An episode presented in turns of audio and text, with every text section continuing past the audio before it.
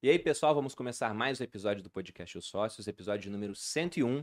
Estou aqui, como sempre, com Malu Perini, host e rosto do podcast. Olá, pessoal, sejam bem-vindos a mais um episódio dos E Sócios. qual o tema de hoje, Bolinha? Hoje vamos falar sobre o tema do momento, né? Exatamente. Política. Mas qual a vertente que a gente vai seguir, amor? O que, que a gente vai falar? Como assim, qual vertente? Não, eu digo, o que, que a gente vai falar sobre, sobre política? Eu vou fato? Defender o vai falar- socialismo porque o Lula está em primeiro nas pesquisas e eu quero que meu podcast continue existindo. Não, Inclusive, a gente está com uma ideia, quero saber a opinião de vocês, de caso o Lula ganhe, mudar de os sócios, que é muito capitalista, para algo um pouco mais cidadão, assim, sabe? Tipo, os camaradas. Meu Deus. para abordar começar pautas assim de esquerda. Então deixem os comentários de vocês. Mas hoje a gente vai falar do que esperar das eleições. Na verdade, não só o que esperar, como também aquilo que já aconteceu. As opiniões sobre isso, se aquilo era esperado realmente, um congresso mais à direita, uma diferença de 6 milhões de votos. Então vamos pegar na ordem cronológica, desde o primeiro turno, suas consequências, o que esperar do segundo, e também, dependendo de quem vier a vencer, porque, pelo menos na minha visão, depois eu quero saber a opinião dos convidados, está totalmente dividido, imprevisível o resultado do pleito eleitoral, para que a gente possa ter um pouco mais de visibilidade, embora o futuro ele seja sempre opaco por natureza, né? Eu gosto de repetir que o, o para-brisa, ele é muito mais opaco do que o espelho retrovisor, é mais fácil falar do passado do que daquilo que irá acontecer. Mas eu também quero falar um pouquinho sobre os termos básicos de eleição, porque eu acho que tem muita gente que não sabe o que, que cada coisa é, para que que funciona. Por exemplo, tipo TSE. Tem gente que não sabe o que, que é, o que, que ele faz. Então acho que é legal a gente dar uma esclarecida no básico para também ser informacional para vocês saírem daqui é, entendendo um pouquinho mais sobre O processo o em si. processo em si, exatamente. Bom, estamos aqui com dois convidados que estão vindo pela segunda vez aqui no podcast. Verdade. Estamos com Andressa Bravin, cientista política há mais de 10 anos no Congresso, comentarista, conselheira de leis do ranking dos políticos e produtora de conteúdo. Andressa, seja bem-vinda ao podcast Sócios novamente. Obrigada, gente. Estou muito feliz de estar aqui de novo. O próximo convite eu vou declinar, porque eu sei que da terceira vez tem que pagar um boleto, então prefiro me manter aqui só na segunda. Mas tem um monte de gente que, que tá dando. Inadimplência tá Ah, super pode alta pagar fiado? Então Ah, podem me convidar pois de é. novo. Tá complicado. Estamos com Bruno Garchagen, cientista político, autor dos livros best-sellers Direitos Máximos, Deveres Mínimos e Pare de Acreditar no Governo, e criador do curso Para Entender a Política. Bruno, seja bem-vindo novamente ao podcast Sócios. Obrigadíssimo, prazer revê-los, Bruno e Malu. É verdade, a gente não se vê faz tempo, hein, Bruno? Tem bastante Tem tempo. uma- Inclusive, pessoalmente, parabéns aí pela filha que eu não Pela cumprimentei neném. pessoalmente. Muito obrigado, muito obrigado, Martina, muito mas obrigado. tudo bem, vamos deixar esse papo para outro momento.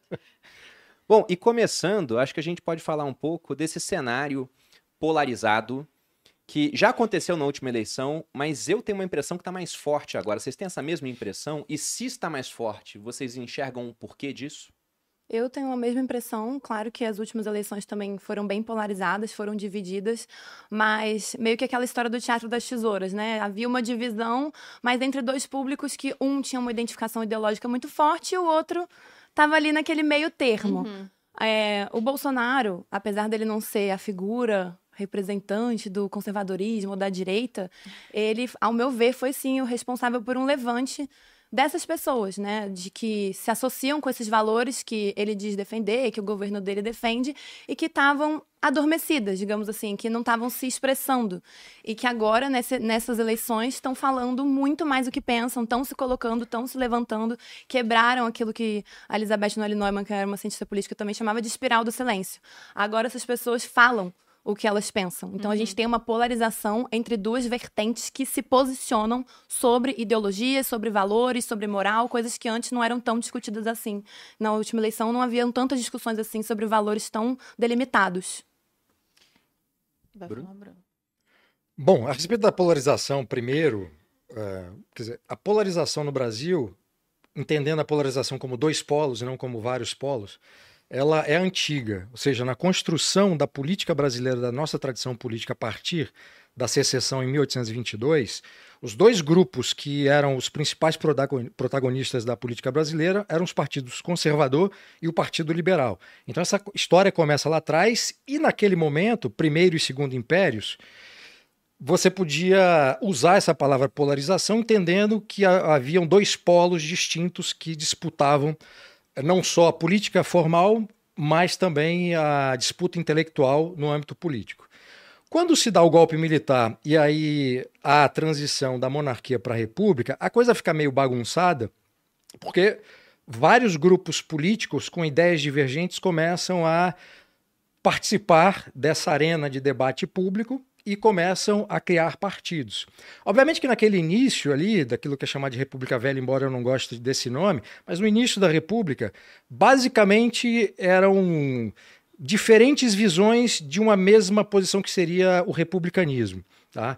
Então você tinha ainda um grupo remanescente do antigo é, império, que eram os liberais, que se mantiveram na política. Os conservadores basicamente se afastaram, assim, tirando um e outro, foram eliminados da vida pública, mas os liberais permaneceram, como Rui Barbosa, por exemplo. E aí essa história vem sendo construída é, na República com esses grupos que a gente não sabe exatamente definir ideologicamente em qual espectro é, localizá-los. Tá? E aí, com a ascensão do, do, dos socialistas, dos comunistas na política brasileira, a coisa fica um tanto complicada. Então, pulando um pouco na história, quando um partido como a Arena, por exemplo, é qualificado corretamente como direita, e eu não gosto de usar esse termo, que é muito genérico, tenta abrigar posições políticas muito divergentes e, portanto, é impossível você definir o que é direita considerando essas divergências. Mas, usando esse termo aí que está consolidado, o partido é, Arena, por exemplo, era incorretamente ainda é, é, denominado como um partido conservador. Mas a Arena era é um, era um, grande saco de gato. Ali tinha gente de tudo quanto é tipo e visões políticas muito distintas. Tá? É, bom, aí, dando mais um salto na história para o nosso momento atual, para não ficar perdido aí e, é, na, na, na nossa história mas tentando usar a história para explicar como isso acontece, é, a partir do fim do regime militar, em 1985, o que aconteceu era que basicamente você tinha ali é, partidos que a gente pode qualificar como de esquerda e visões também, posições é, de um socialismo mais puxado para o marxismo, um socialismo mais social, de social-democracia europeia, e um partido como o PMDB, por exemplo, que tinha socialistas, né, com esse socialismo mais europeu, mas também tinha membros ali da oligarquia, era uma coisa muito confusa. Por isso que o pessoal que estava mais à esquerda dentro do PMDB sai para criar o PSDB. Tá? E aí essas posições políticas em termos de partidos construídos com base numa ideologia específica, isso começa a ficar mais claro em partidos como PSDB e principalmente em partidos como PT. Para não dizer PCdoB, né, e depois o PCO, partidos mesmo de, de esquerda, socialistas, marxistas e tudo mais. Trazendo a discussão para hoje, o que acontece do ponto de vista de discussão ideológica e posições políticas não é exatamente, não há exatamente uma polarização. Você tem um pluralismo de visões, de perspectivas, que aí sim eu acho que é uma novidade na história. Então, é, tentando retomar, é, é, é, resgatar essa história, eu não conheço nenhum momento da história do Brasil em que tantas posições políticas e econômicas tão distintas estivessem no debate. Se a gente for é, reduzir a discussão a polarização entre o grupo que está com Lula e o grupo que está com Bolsonaro, aí tudo bem, a gente pode falar de, de, polarização. Mas em termos de debate político, eu acho que há muito mais pluralismo do que exatamente uma polarização. É, se for pensar nessas ideias, por exemplo, anarcocapitalistas, Aí tem os socialistas, aí tem um cara que é um social-democrata, tem um cara que é conservador. Hoje tem muito mais gente com voz no discurso. Então, uhum. realmente, você tem acesso a, a, diferentes ideias que, quando eu tinha 18 anos, eu nem sabia que existiam. Por não, exemplo. Isso, isso não estava no debate público, é, os jornalistas não conheciam, os intelectuais não sabiam. As críticas que os intelectuais que estavam aí no, no escrevendo para a imprensa, falando para as emissoras de TV, quando faziam uma crítica, por exemplo, contra o conservadorismo, era uma crítica de segunda mão e não estavam falando exatamente do conservadorismo. E só para dar um exemplo. Atacavam um espantalho, é, né? Construíam um espantalho e atacavam. É, na verdade, eles estavam falando de oligarquias políticas é, brasileiras e não exatamente do conservadorismo. O conservadorismo virou uma espécie de insulto coringa, coringa para você definir o adversário. Mas só é, pegando dentro do conservadorismo, há defensores do conservadorismo no Brasil que se, se, alinham mais ao conservadorismo americano, outros se alinham mais ao conservadorismo britânico, outros se alinham mais ao conservadorismo ibérico e outros, como eu, tentam pegar essa tradição conservadora brasileira, atualizá-la, atualizá-la, aprimorá-la e, obviamente, com influências externas. Mas dentro desse universo conservadorismo você já tem uma pluralidade. Sabe o que eu vejo? Eu acho que, por exemplo, lá no primeiro turno, o, esse, essa galera toda, né, essa pluralidade, eles estavam brigando, então ninguém queria apoiar ninguém, mas o, o lado à esquerda, ela se uniu de uma forma tão. Eu já vejo diferente, sabia? É, de forma tão significativa que teve que, de alguma forma, se agrupar o outro lado para que falasse: olha, não dá pra gente ficar brigando aqui e então não votar, por exemplo, no Bolsonaro e deixar o outro lado ganhar. Eu, É, eu vejo isso diferente em- pelo seguinte. Enquanto eu tava. Eu fiz faculdade, né, de ciência política, pra quem não sabe, e o meu TCC, minha tese do TCC foi antipetismo. E na época ninguém falava disso, Visionária. e obviamente que eu estava Isso num era- ambiente onde todo mundo era de esquerda. 2015, eu acho. Muito Eu visionário. nunca me considerei lá de direita, e nem as pessoas que estavam lá me consideravam de direita, mas eu tinha essa visão de que tinha um apelo do antipetismo, aquelas pessoas que estavam contra esse partido. E eu acho que o antipetismo se materializou agora. E essa, esse segundo. Esse segundo turno é a materialização do antipetismo. Eu acho que isso aconteceu lá na última eleição, em 2018. Mas, por exemplo, embora tenha muito mais pluralidade de ideias, o que a gente viu no primeiro turno foi uma polarização em dois candidatos. Tanto que o Ciro Gomes, por exemplo, ele aparecia em pesquisa com 10% dos votos, ele derreteu. Né? Então os votos dele migraram muito provavelmente para o Lula, porque teve um movimento muito forte de vamos levar no primeiro turno. Sim, teve um movimento né? muito forte do- pelo voto útil, né? Por parte da Exatamente. campanha do Lula. vários artistas falando. Então você viu no Então, eles final que ficou. Sim, mas o Bolsonaro também ficou com 40 e cacetada dos votos. Ficou basicamente dividido. Foi um ou outro que votou em Tebet, em Ciro, o Felipe Dávila com 1%, porque em eleição o que fica muito claro é que não tem espaço para liberalismo. Se você promete diminuição do Estado, você ganha 1% dos votos. Acabou. Né? O pessoal tem que acabar migrando um pouco mais para o centro, falar, ah, vai ter um pouco de assistencialismo, o Estado vai continuar mais ou menos como está, aí um fala que vai aumentar o gasto, outro fala que vai dar uma segurada mas não tem. Então, no final, a gente viu uma polarização em duas pessoas, podemos colocar assim. Embora tenha muitas ideias diferentes, tem um cara que nem quer que exista Estado, mas se ele vai votar, ele fala: Poxa, tem dois caras que estão concorrendo muito forte, né? Pra mim, ambos eu não me identifico, mas eu me identifico menos ainda com um e acabo votando no outro. Mas tem muita paixão sendo despertada também por essas duas figuras. O que, que vocês acham que leva as pessoas? Porque tem gente que vota por rejeição, mas tem gente que defende cegamente a ponto de simplesmente não enxergar defeitos na pessoa. Tudo que você fala, ah, o cara é corrupto, por exemplo, né? Nem sei se eu posso usar essa palavra. Ah, o cara ele falta com honestidade ocasionalmente.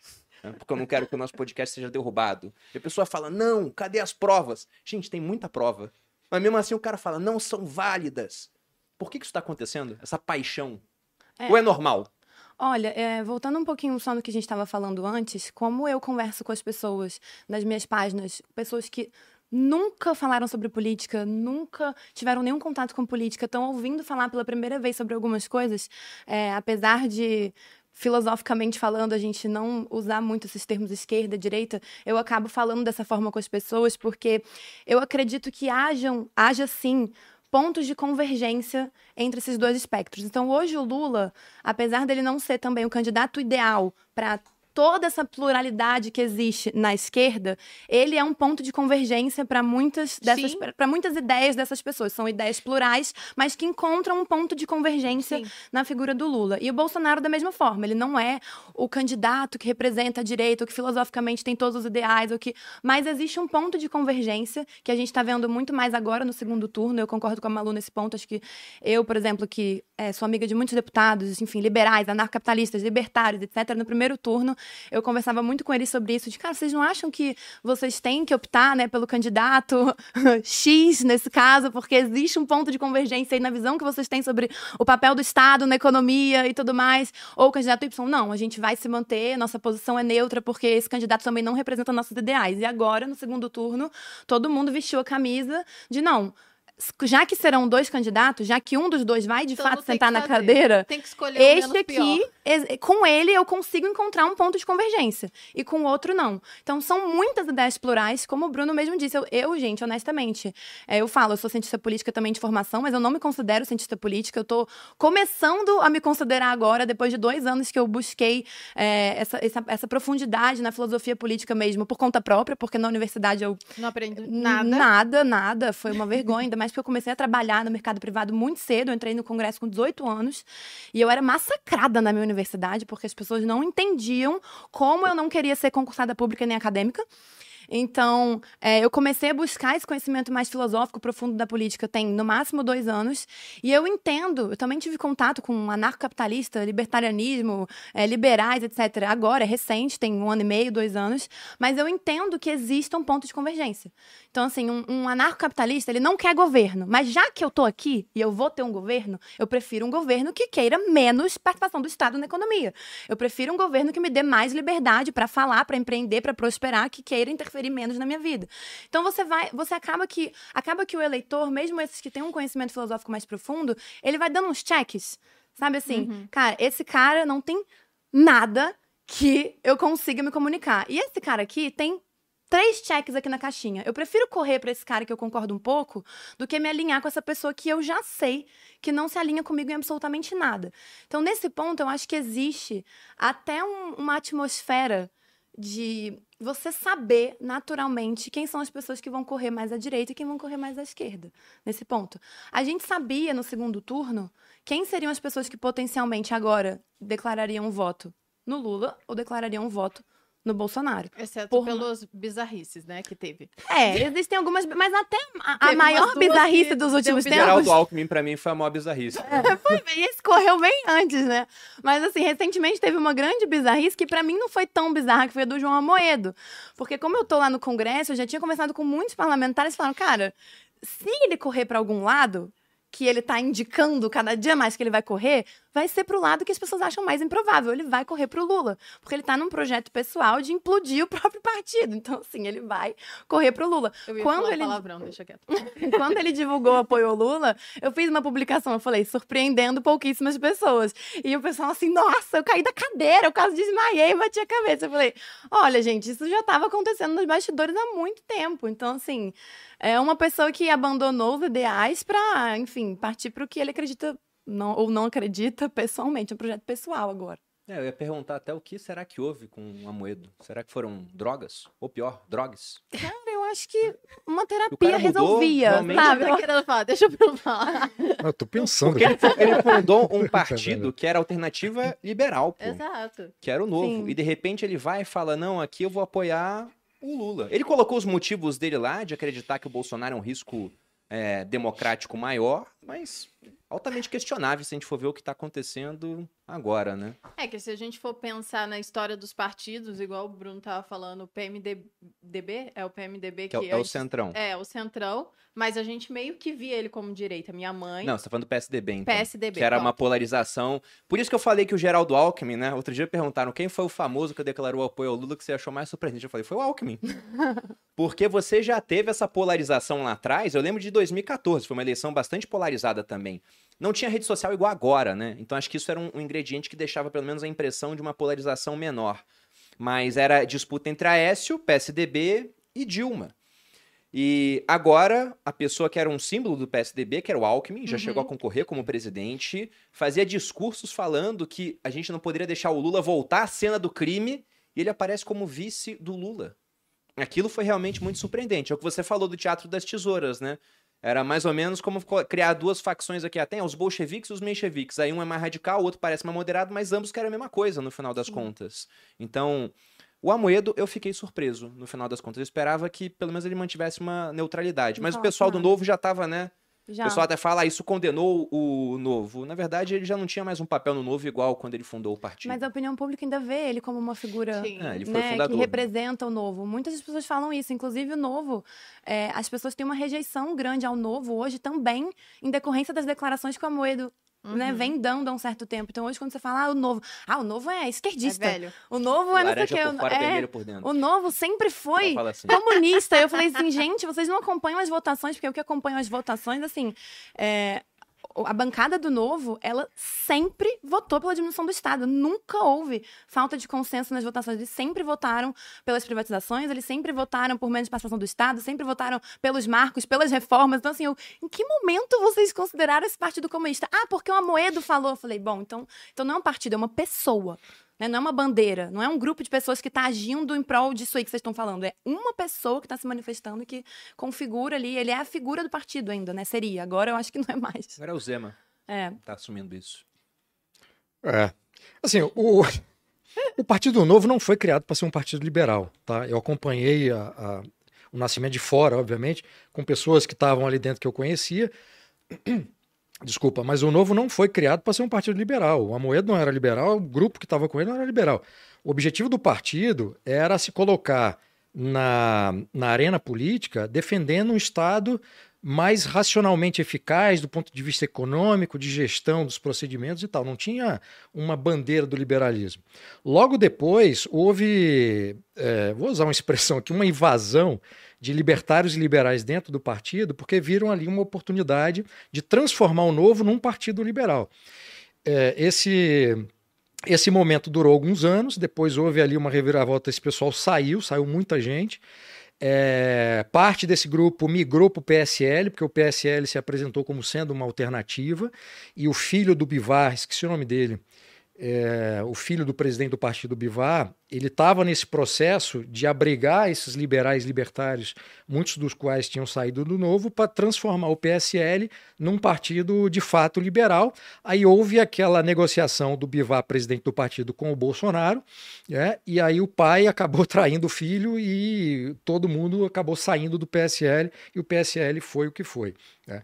Então, é, mas assim, o novo jamais se colocou, e eu, eu sempre é, dou uma olhada no estatuto, ele jamais se colocou como sendo um partido liberal. Se você vai no estatuto, tá ali bandeiras liberais e tal, mas não é um partido declaradamente liberal, inclusive no estatuto. Tá? Então é muito curioso, assim, porque o PL, que não tem nada de liberal, tem, é liberal no nome, tem lá um estatuto com supostamente defendendo liberalismo, e o novo. Então, a posição do novo, de uma forma assim, é, um tanto envergonhada de se assumir determinadas coisas assim, é, já era um problema né, para esse público que eventualmente se tornaria o eleitor. Depois, com as posições do Amoedo, eu lembro que na, na eleição passada, que o Amoedo foi candidato, numa entrevista, acho que para o Pânico, na, na, na Jovem Pan, ele defendeu, se minha memória não está me traindo, e é provável que eu estou ficando velho, é, ele defendeu a tributação das igrejas. Né? As igrejas não pagam tributos hoje, mas ele defendeu isso. Quem? Isso criou um, o Amoedo ah, na eleição passada. E isso criou um problema, porque você, pô, o, o presidente de um partido liberal está defendendo a tributação das empresas, o negócio faz sentido. E ele deu outras declarações e tal. Bom, o Novo está vivendo esse momento quando as pessoas que não acompanham a bancada do Novo falam do Novo, dizem que o Novo é comunista, enfim, essas bobagens todas aí, é, eles não estão olhando o comportamento dos deputados. Né? Estão olhando o Twitter do Amoedo. Eles estão, é, é, basicamente, basicamente o, o, que projeta, a imagem que projeta. E, obviamente, a imagem do presidente do partido, ela é uma imagem que projeta o que o partido é. Então, se o presidente do partido está indo para o lado e a bancada está indo para o outro, ninguém vai ficar acompanhando isso. É, bom, é, feito esse parênteses aqui do novo, sobre paixão política, que eu acho que é um tema fascinante, tem uma coisa é, importante que é a seguinte: a política, por si só, é um tema que desperta paixão, assim como o futebol e tantos outros temas. Ponto. Isso acontece muitas vezes quando uma pessoa que não acompanha política, ela começa a se envolver por uma razão histórica, como foi o caso do Brasil com aquelas manifestações de 2013, e aí começa a buscar informações, começa a ficar encantado com aquele universo, com as redes sociais, basta ter uma conta para ter voz, e aí você mergulha numa espiral que não é a do silêncio, mas uma espiral de você viver aquilo intensamente. Então, sua vida basicamente é pautada pelo noticiário, pelas pessoas que você segue nas redes sociais e por aqueles é, influenciadores ou veículos que estão é, divulgando aquilo que você acredita. E a pessoa não sai daquilo, é o dia inteiro acompanhando aquilo, o dia inteiro consumindo aquela notícia, e a pessoa não pensa mais em nada. Né? E aí, se um influenciador que essa pessoa gosta começa a dizer que o Brasil vai virar uma Venezuela, essa pessoa começa a ficar desesperada e isso afeta a vida dela. Então, assim, ela não consegue mais raciocinar a não ser dentro desse, dessa espiral que vai descendo. É, é um negócio maluco, assim. Eu trabalho com, com, com com política, assim, eu sou cientista político, eu trabalho escrevendo, fazendo análise e tudo mais. É, é, assim, eu não sou desse jeito. Assim, eu, eu, eu, eu acho que eu consigo é, trabalhar bem política porque a política não é tão importante na minha vida. Então eu consigo fazer essa so- dissociação. Eu adoro ler sobre filosofia política, os grandes filósofos e tal. Isso é uma coisa. Agora, a política diária é uma coisa assim mesquinha, é uma coisa violenta, é uma coisa corrupta, é uma coisa assim, é briga de punhal em quarto escuro. Não é bonito. Entendeu? Não, não é nada bonito. Entende? E não é nada racional também. A gente, como analista que faz análise, a gente tenta estabelecer uma racionalidade artificial numa coisa que é caótica. Entende? Eu vi você falando numa das, das suas análises dos debates. Ou acho que foi da eleição, do resultado da eleição. O eleitor brasileiro não é racional. Eu falei, porque ele vota em coisas completamente diferentes, né? Pois é, esse Lula é um ponto. presidente, Zema governador. Esse é um ponto muito interessante que ele está um tanto associado na paixão política, é, mas nem tanto. É, é, existe, enfim, essa coisa do mito do eleitor racional. Então você tem cientistas políticos desenvolvendo estudos sobre isso. E tem um livro muito conhecido que foi lançado recentemente pelo, pela LVM, do Brian Kaplan, que é economista, não é cientista político, que o título é O Mito do Eleitor Racional. Que é basicamente o seguinte: assim, o eleitor não faz esse cálculo racionalmente é, para fazer escolhas políticas. Né? É, e no Brasil, tradicionalmente, eleições locais, sejam municipais ou estaduais, elas estão descoladas da eleição é, pre presencial na eleição nacional. Isso é histórico, isso não é novidade.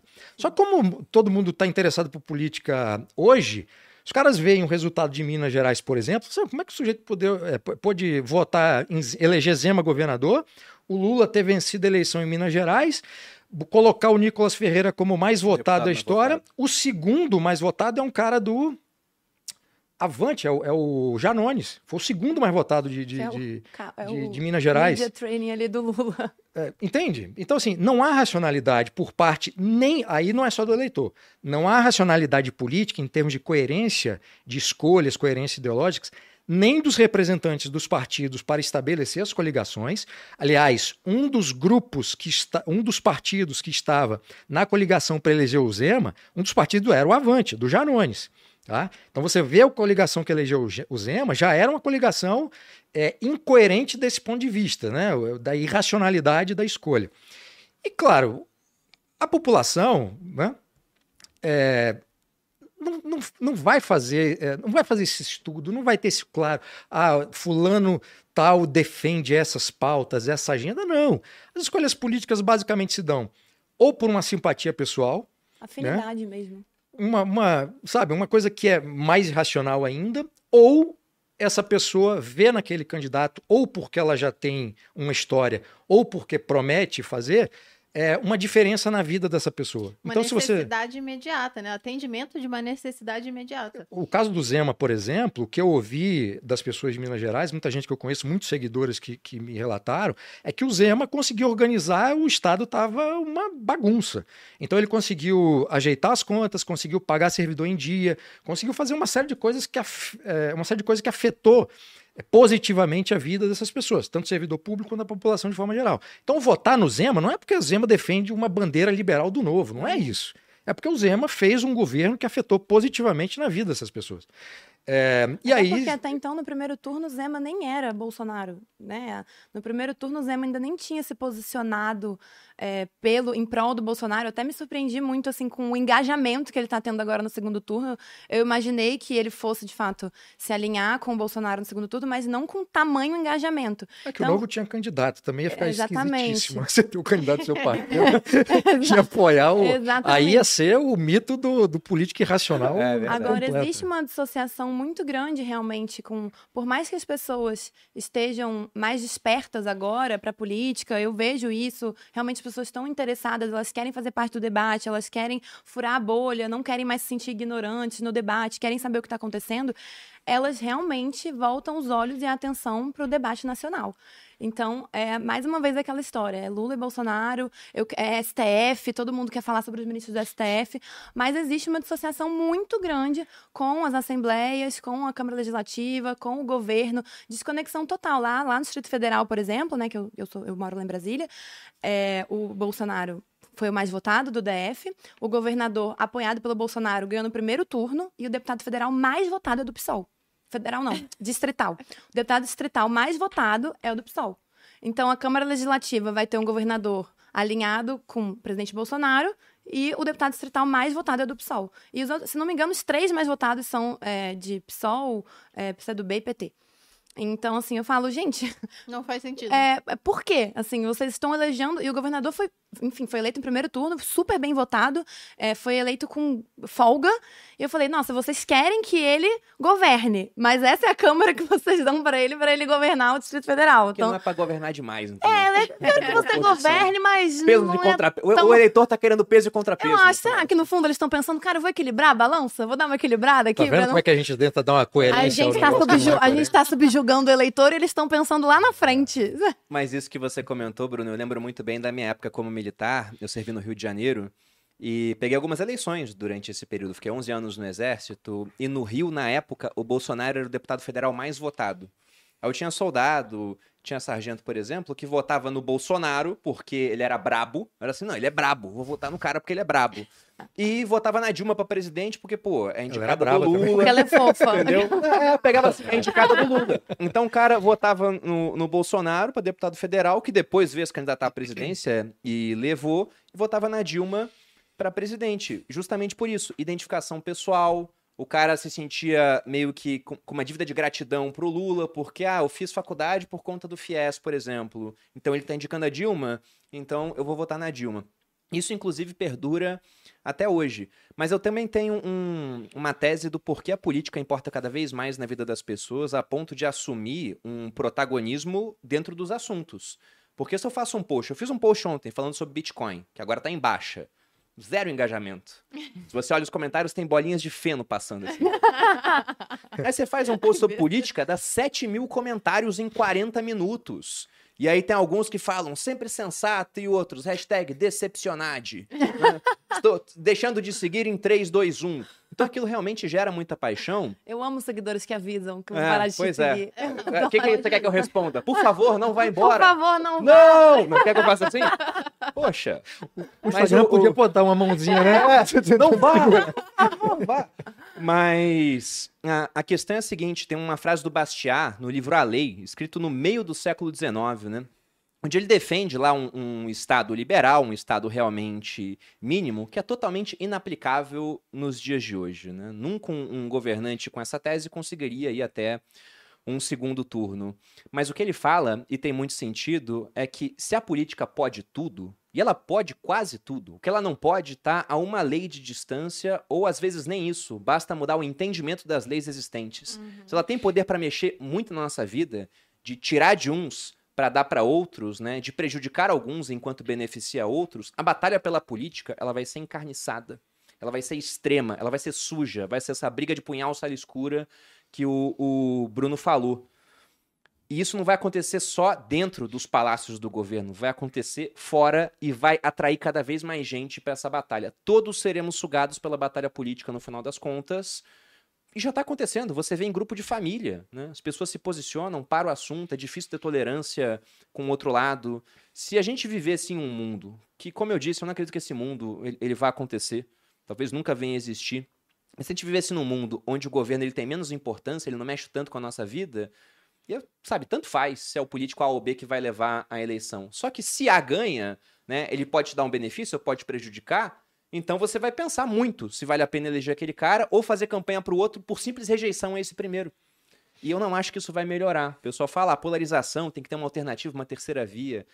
Gente, eu acho que a gente não vai ver essa alternativa. O que a gente vai ver vai ser cada vez mais as pessoas, mesmo com uma pluralidade de discursos, competindo assim e se aliando a algumas pessoas específicas porque rejeitam muito mais a outra. Engraçado que eu fico vendo, né, as pessoas brigando com a família, parando de falar com o pai, com a mãe, A se minha família posicionando. tá bem, tá bem, tá bem ok, Tá bem brigada. Tá bem alinhada? Não, o tá pessoal bem tá alinhado. É, a briga tá no, no condomínio. O grupo do condomínio treta, Deus. A batalha tá encarniçada. É, E, tá e eu fico assim, trazendo uma, uma experiência pessoal, né? Eu tô até, tô até curiosa pra saber como vai ser a dinâmica do Congresso ano que vem, né? Porque todos esses anos que eu passei lá dentro, não existe essa guerra tão ferrenha entre eles lá, entendeu? Então, que, o que eu sempre acompanhei. A batalha é pior do lado de fora, então. Muito pior, assim, Olha. muito pior. Lá dentro, eles sobem no púlpito, fazem um discurso inflamado, e quando descem, tomam um cafezinho juntos ali no, no plenário do, do Senado, no plenário da Câmara. É, agora a gente elegeu, por exemplo, para a Câmara, deputados. Vamos pegar esse gancho Vamos. até falar sobre. Foi uma surpresa o que aconteceu na eleição, por exemplo, para o Congresso, tanto quanto a deputados quanto a senadores? É engraçado, eu quero até saber a opinião do Bruno sobre isso. Pra mim não foi é, nenhuma surpresa. As pessoas assim, nossa, a gente elegeu uma bancada muito forte de direita na Câmara, uma bancada muito forte de direita é, no Senado. Eu acho que houve sim uma transferência de votos muito grande ainda por parte do Bolsonaro. A gente elegeu muitos nomes fortes na Câmara, muitos nomes fortes, especialmente no Senado. O Senado deu uma mudada de visual, mas na Câmara, especialmente, eu acho que muito por conta do sistema eleitoral que a gente tem, essa fórmula proporcional aí que eu detesto, tem gente que defende, mas eu não gosto, porque eu acho que, primeiro, um sistema que o eleitor não entende absolutamente nada, também é- de, de democrático ele não tem nada também, mas é, a gente continua com uma bancada, enfim, foram 99 deputados do PL, mas foram acho que 80 do PT. E a gente Bem continua com um dividida. centrão imenso que Uhum. vai circular a depender de quem sente na cadeira do executivo. Então, assim, pra mim não mudou muita coisa. O que mudou foi que a gente elegeu muitos nomes que se elegeram em cima de, é, de pauta de costumes. Entendeu? Foram pessoas que se elegeram porque falaram que eu tô aqui porque eu sou contra o aborto. Eu tô aqui porque eu sou contra com esse discurso inflamado e a gente perdeu alguns deputados que eram mais técnicos, digamos assim. Então eu tô curiosa pra saber se ano que vem no Congresso a gente vai ter embates pessoais que não aconteciam até então, porque a gente tem, por exemplo, Nicolas como o primeiro mais bem votado e Boulos como o segundo mais bem votado.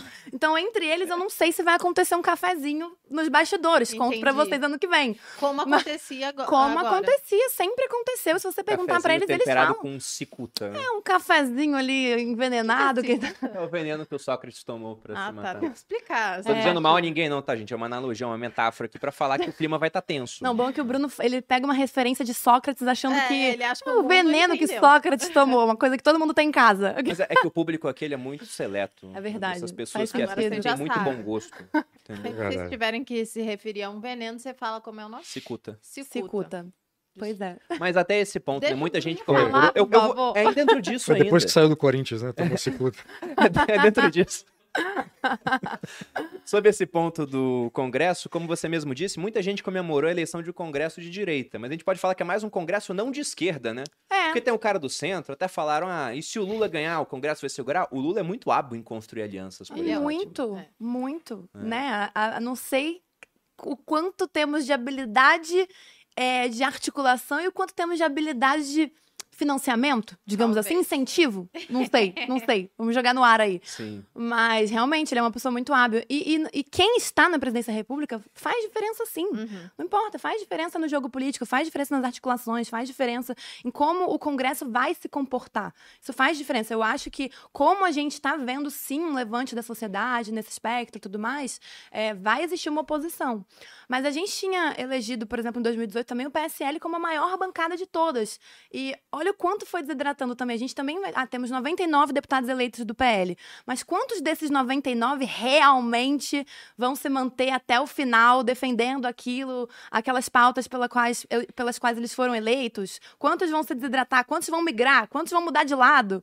Então é muito, é muito precoce a gente dizer que a gente tem um congresso de direita. Eu não acho que a gente tem. Eu acho que a gente ainda tem. Chega, Andressa, eu tô ficando triste. Não, é- eu acho que é bom, mas assim, eu quero estimular as pessoas a, a repensarem, porque muita gente fala assim pra mim, ah, mas não muda tanto quem vai ser o presidente, né? Porque o Congresso já e eu. Cara, não é bem assim, muda, muda muito. Eu, Entendi. eu tô falando assim, de uma pessoa que tá lá dentro. As articulações, por exemplo, pra quem vai ser o presidente da Câmara, quem vai ser o presidente do Senado. Ministros, indicação para STF. Isso faz toda a diferença no que, vai, no que vai ser pautado no país. Então faz diferença quem tá na presidência da República, sim, não é um cargo meramente figurativo. Presidência de empresas públicas. Sim, claro. Aquele monte de instituição que a gente nunca ouviu falar. É, aquele existe, monte de paga bem. agência, né? Também que se cria. aquele mo- Agora, nessa eleição especificamente aí, para o próximo, próximo Congresso, no caso do PL, por exemplo, eu estou, enfim, com, a- com, a- com o tempo que, que eu disponho, é, pegando os deputados que foram eleitos para saber quem é, é, efetivamente apoiador de Bolsonaro e quem está ali apoiando o Valdemar Costa Neto. Uhum. tá? Então, assim, o grande vencedor dessa eleição até agora Foi o PL. foi o Valdemar Costa Neto. Nem foi o PL, quer dizer, foi o dono do partido. Ele é o grande vencedor.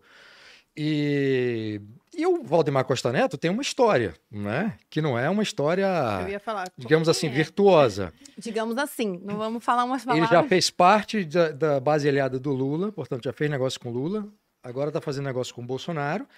Dependendo de quem ganhar, Bem, ele bem vai, agnóstico ele, né? Ele vai também. vai. Então, Eu assim, acho é, ele é, é o- tolerante, Bruno. É um cara tolerante. Ele circula bem ali, ele tá aberto a ideias.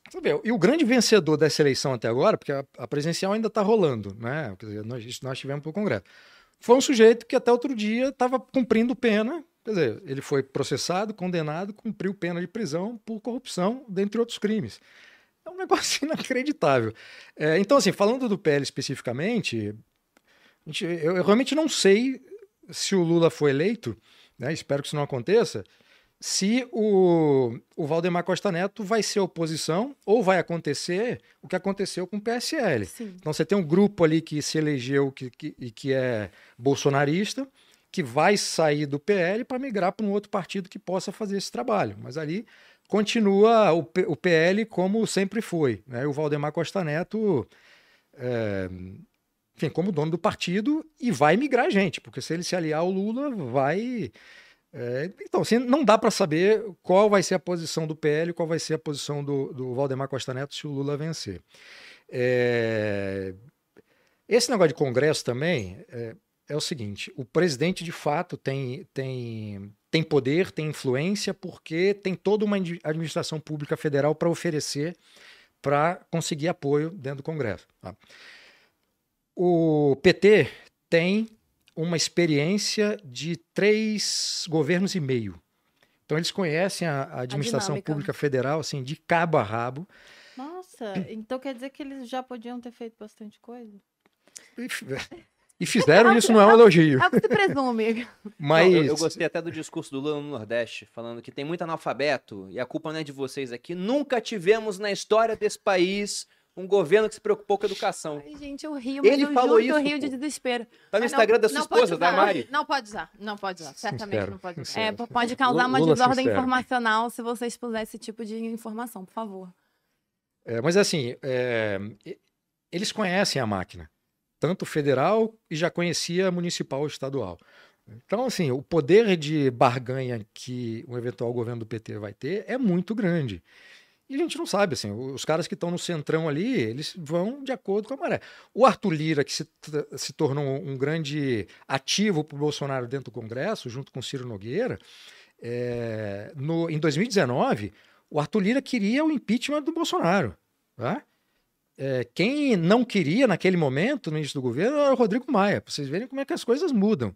Rodrigo Maia que estava segurando ali. Né? E um monte de gente pedindo, e o Arthur Lira, que era aliado do Rodrigo Maia na época, que queria o impeachment do Bolsonaro. E dizia que só não ia trabalhar pelo impeachment se houvesse algum tipo de negociação. Acabou havendo.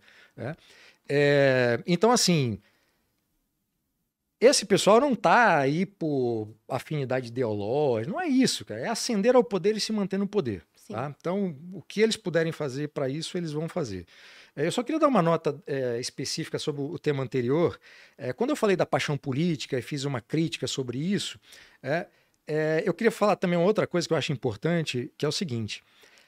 Mesmo com toda essa loucura que está acontecendo, assim, completamente mergulhado em política e falando maluquice, tendo é, atitudes muito, muito agressivas em redes sociais e, e- e pessoalmente com familiares, eu acho que a gente está vivendo um processo de transição e de amadurecimento político. Então eu prefiro que seja assim, que as pessoas conheçam, se envolvam, para que haja essa transição para uma coisa melhor, do que como era antes, que ninguém se importava e aí as coisas também não mudavam. Tá? Então eu queria dar uma nota porque eu acho que é importante, porque fica parecendo que Tá criticando. é que assim não importa que é ruim que as pessoas fiquem nas redes sociais se interessando por eu não eu acho que é positivo. Mesmo com toda essa loucura que está acontecendo eh, eu acho que o trabalho a ser feito é um trabalho de qualificação para que isso não se encerre na loucura né? Porque se a gente também não qualifica o debate não faz esse trabalho que nós fazemos nas redes sociais de explicar o que é e tudo mais aí a gente fica por isso mesmo e não avança É, sobre isso da polarização, a gente pode até entender como uma dinâmica da democracia. Se você for olhar, a Coreia do Norte é zero polarizada.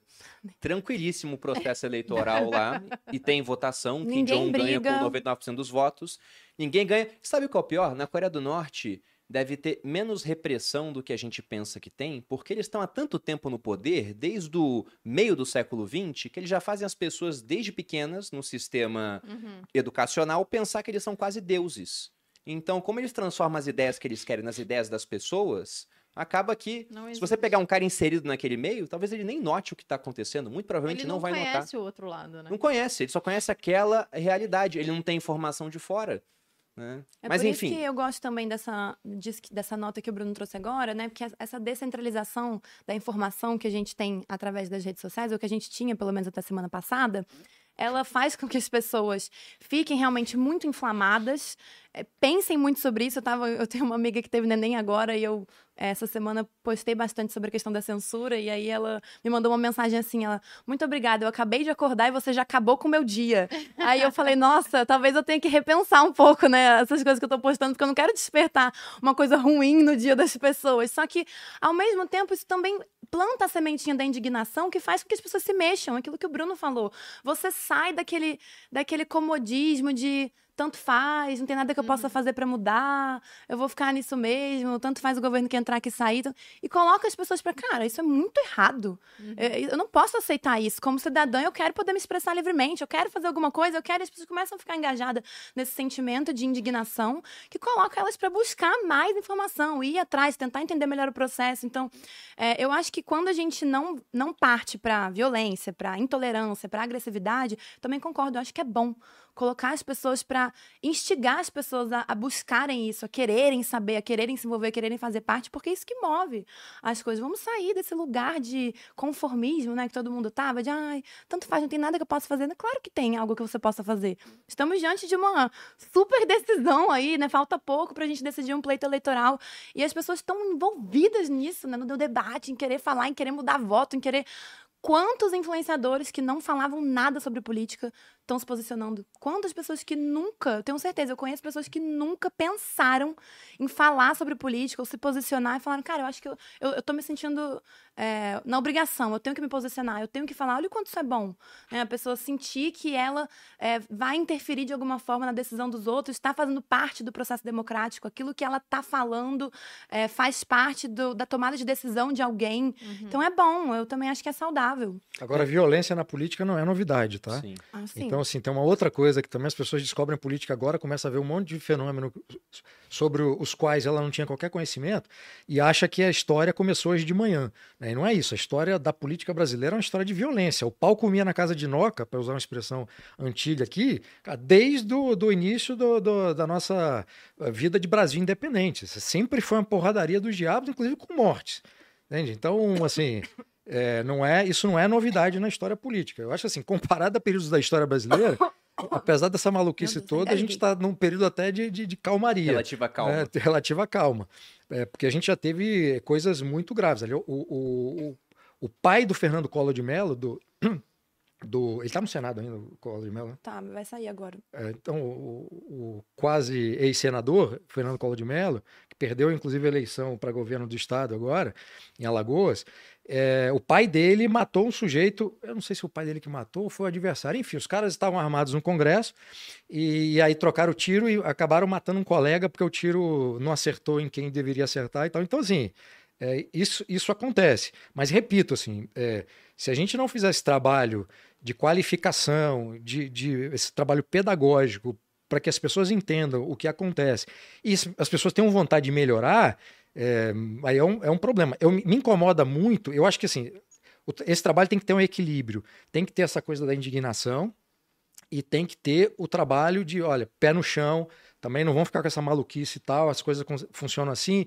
isso é tal, colocar, assim, é, baixar a poeira. Porque é, uma coisa que me incomoda profundamente independentemente da, da filiação ideológica do perfil, são influenciadores, inclusive influ, influenciadores grandes, que diariamente, o dia inteiro, ficam, tent, ficam estimulando o que de pior tem nas pessoas, aproveitando o momento político. Sim. Então é só porradaria, só porradaria, só porradaria, e isso não leva a boa coisa, tá? Isso mantém as coisas do jeito que estão, e a gente não está trabalhando para isso.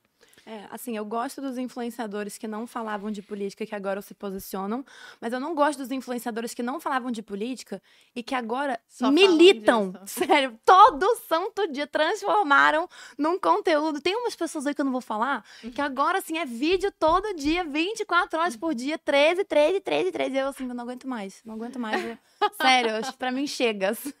Antes de passar para a questão do segundo turno, tinha um outro ponto que eu queria ver com vocês, já dentro dessa ótica do que a gente pode esperar do Congresso, porque vocês falaram do Senado também, tem uma mudança grande lá. Vocês enxergam, por exemplo, uma iniciativa que já era, poxa, algumas pessoas defendiam de, por exemplo, um impeachment de ministro do STF, agora que você tem um Senado que está mais alinhado com o Bolsonaro? Vocês acham que é possível isso acontecer? Lógico que depende de quem vai ganhar o segundo turno, né? Mas o que, que vocês têm a, a, colocar sobre isso? Olha, Bruno, eu, eu falei, eu fiz um comentário antes do primeiro turno, numa reunião que eu estava até com o pessoal do ranking, é, sobre isso, né? Me perguntaram assim: ah, você, você acredita na lisura né, das urnas? Você acredita? E eu falei, honestamente, eu acredito.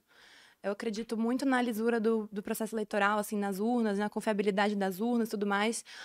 E eu falei isso antes do primeiro turno. Falei, mas a gente está diante de um cenário em que as pessoas estão muito descontentes com posicionamentos do Supremo Tribunal Federal. E o Alexandre de Moraes estava prestes a se tornar também presidente do TSE. Eu falei, o que vai acontecer é que, apesar de eu acreditar no processo, nas urnas, vai acontecer uma movimentação por parte do, do Tribunal Superior Eleitoral, especialmente o Alexandre de Moraes, para tentar de todas as formas prejudicar a eleição de um determinado candidato, porque ele sabe que o dele está na reta, eventualmente, se o presidente Bolsonaro ganhar o pleito. Porque as pessoas querem, né? Agora virou pauta impeachment de um ministro da STF. A gente está insatisfeito com o Supremo Tribunal Federal, a gente está insatisfeito com decisões monocráticas que foram tomadas, a gente está insatisfeito com posicionamentos, ativismo judicial, etc. A gente quer um impeachment dos ministros da STF. E a única instituição é, do país que pode começar um processo de impeachment do STF é o Senado Federal. Então eu falei isso e eu continuo sustentando que eventualmente se o presidente Bolsonaro ganhar o pleito, eu acredito que no primeiro ano de governo tem muita chance de ser colocado em pauta, depender de quem vai ser o presidente do Senado, porque depende também da decisão do presidente do Senado colocar em pauta um processo de impeachment. Mas eu acredito que vai acontecer. No entanto, é, aconteceu no, acho que no segundo ano de governo, a, o primeiro ano de governo, é, a coleta de assinaturas para a instauração da CPI da Lava Toga. É, e a base governista se posicionou contra, votou contra. Né? Porque, infelizmente, existem senadores comprometidos com a justiça. E quando nós temos senadores comprometidos com a justiça, a gente já tem automaticamente um desequilíbrio das instituições, né? As pessoas não são livres para trabalhar, digamos assim. Então, como a base do governo também votou contra a instalação da CPI da Nova Toga, eu fico assim, é, muita gente está prometendo muita coisa. Tem é possível, senador... mas talvez não seja provável. Exatamente, porque a gente teve senadores que se elegeram agora com base nesse discurso. Não, a gente vai se posicionar contra o Supremo Tribunal Federal. Até o general Hamilton Mourão falou é, indiretamente, né? Ah, a gente não vai mais aceitar essas coisas. Ele se elegeu senador agora, né, pelo Rio Grande do Sul. Não, ano que vem o Senado vai se posicionar contra o ativismo do Supremo. Ano que vem a gente vai se colocar contra. Mas eu não sei até que ponto isso de fato, falando agora de jogo político, vai se concretizar vai depender muito da pressão da opinião pública e, e do que, que isso pode ter de consequência pessoalmente na vida dos senadores que assinarem, enfim, um eventual impeachment do Supremo. Eu tô, assim, um pouco na dúvida. Eu acho que tem muita chance de acontecer, mas vai depender da conjuntura política do momento ali. É, no primeiro ano, eu, eu acho que não. Porque o primeiro ano de qualquer é, governo é sempre de acomodação do jogo político. Então é uma coisa de tatear e tal. Por que, que o, o, o, Bolsonaro depois decidiu se aliar ao Ciro Nogueira, ao Arthur Lira e fazer essa composição? Porque ele passou 2019 achando que conseguiria é, ser presidente sem fazer política. E ele fez uma campanha atacando a política e atacando justamente a possibilidade de fazer alianças com quem ele depois fez aliança. O que é uma grande uma burrice. Dizer, uma das coisas que um político não pode é, dizer jamais é que jamais dirá ou fará alguma coisa. Não pode. Não pode. Ele não pode. Porque o risco dele se contradizer e, e ser necessário fazer ou dizer determinadas coisas, assim, é quase que 100%. Aham. Entende? E aí, dependendo do político, isso pode comprometer a carreira política. No caso do Bolsonaro, as contradições entre, entre o que ele defendeu na campanha e o que ele fez a partir do segundo ano de governo, é, porque teve que entrar na- na- nessa dinâmica de fazer política, é enorme. A sorte dele é que ele tem uma base muito grande de pessoas que são apoiadores, de fato, acríticos e, e, e restritos, e esses apoiadores ficam justificando qualquer mudança no Bolsonaro, né? Aquela piada do xadrez 4D, né? Então o Bolsonaro de manhã fala uma coisa, vai toda a militância atacar e falar assim, aí o Bolsonaro de tarde fala outra coisa, aí o pessoal vai na outra direção tentando justificar o que aconteceu de manhã. Estratégia do grego. é, exatamente. É. E, e a gente com a granada, né? Sem pino. É, mas, é, assim, falando agora do, do negócio do, do- do STF, eu acho que vai depender muito dessa acomodação no primeiro ano. Ó, claro, vai depender de quem vencer a eleição primeiro, né? Mas vai depender, independentemente se for Bolsonaro ou Lula, acho que vai ser um primeiro ano de acomodação.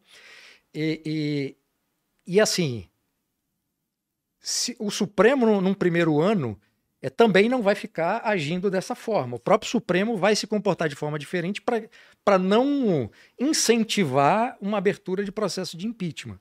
Tá? É, E, e terão duas novas nomeações também, né? Isso pode reequilibrar um pouco é, a atmosfera ali entre os dois poderes. Vamos supor que o Bolsonaro seja eleito. Ele vai poder indicar mais dois nomes. Vai equilibrar um pouco ali a balança, né, do Supremo Tribunal Federal, digamos assim. Então, talvez pautar um impeachment seja um desgaste desnecessário Não diante do que precisa. ele vai poder. Exatamente. É, eu sou assim, é, eu, eu, eu sou muito mais cético com essa possibilidade de haver um, um impeachment nos próximos quatro anos do que é, considerar a possibilidade de que, de que haja. né? No caso do, a gente está considerando o Bolsonaro vencer. né? No caso do Lula, aí não, Aí não não vai tem- ter. Aí vai ser todo mundo corre para abraço. Vai ser duas nomeações do Lula, do, do, do coisa, já com as que já existem, são sete Sim. que foram feitas por nomeações eh, Diretas do pelo Lula, PT, né? Lula e e, Dilma. e Dilma, né? Então não, não será necessário né, esse negócio traumático. Mas de qualquer forma, assim, voltando agora do, do, do Congresso, é, essa composição é natural, pode ser que haja, assim, é, tudo muito uma hipótese muito assim. Se o Lula vencer, o Congresso vai se posicionar como? Vai depender da capacidade que existe de articulação do PT dentro do Congresso para pegar esse centrão e colocar esse centrão a serviço do PT, como já foi feito. Eu Bom, falei do. Desculpa, falar? te interromper. É porque eu falei do primeiro ano de governo, porque a gente chama também de janela de ouro para aprovação de algumas coisas, né? Então, normalmente, as reformas que precisam Uma de. previdência, por exemplo, foi no primeiro ano. Previdência, tributária que está aí, né? Administrativa, que eu tô super ansiosa para essa reforma. É, geralmente, é, aproveita-se esse clima. Esse clima gostoso de primeiro ano de governo para reunir o apoio necessário para aprovar essas reformas estruturais que têm um desgaste com o público. Né? Reforma administrativa, por exemplo, muitas pessoas entendem a importância, mas tem uma rejeição muito grande por parte do serviço público também.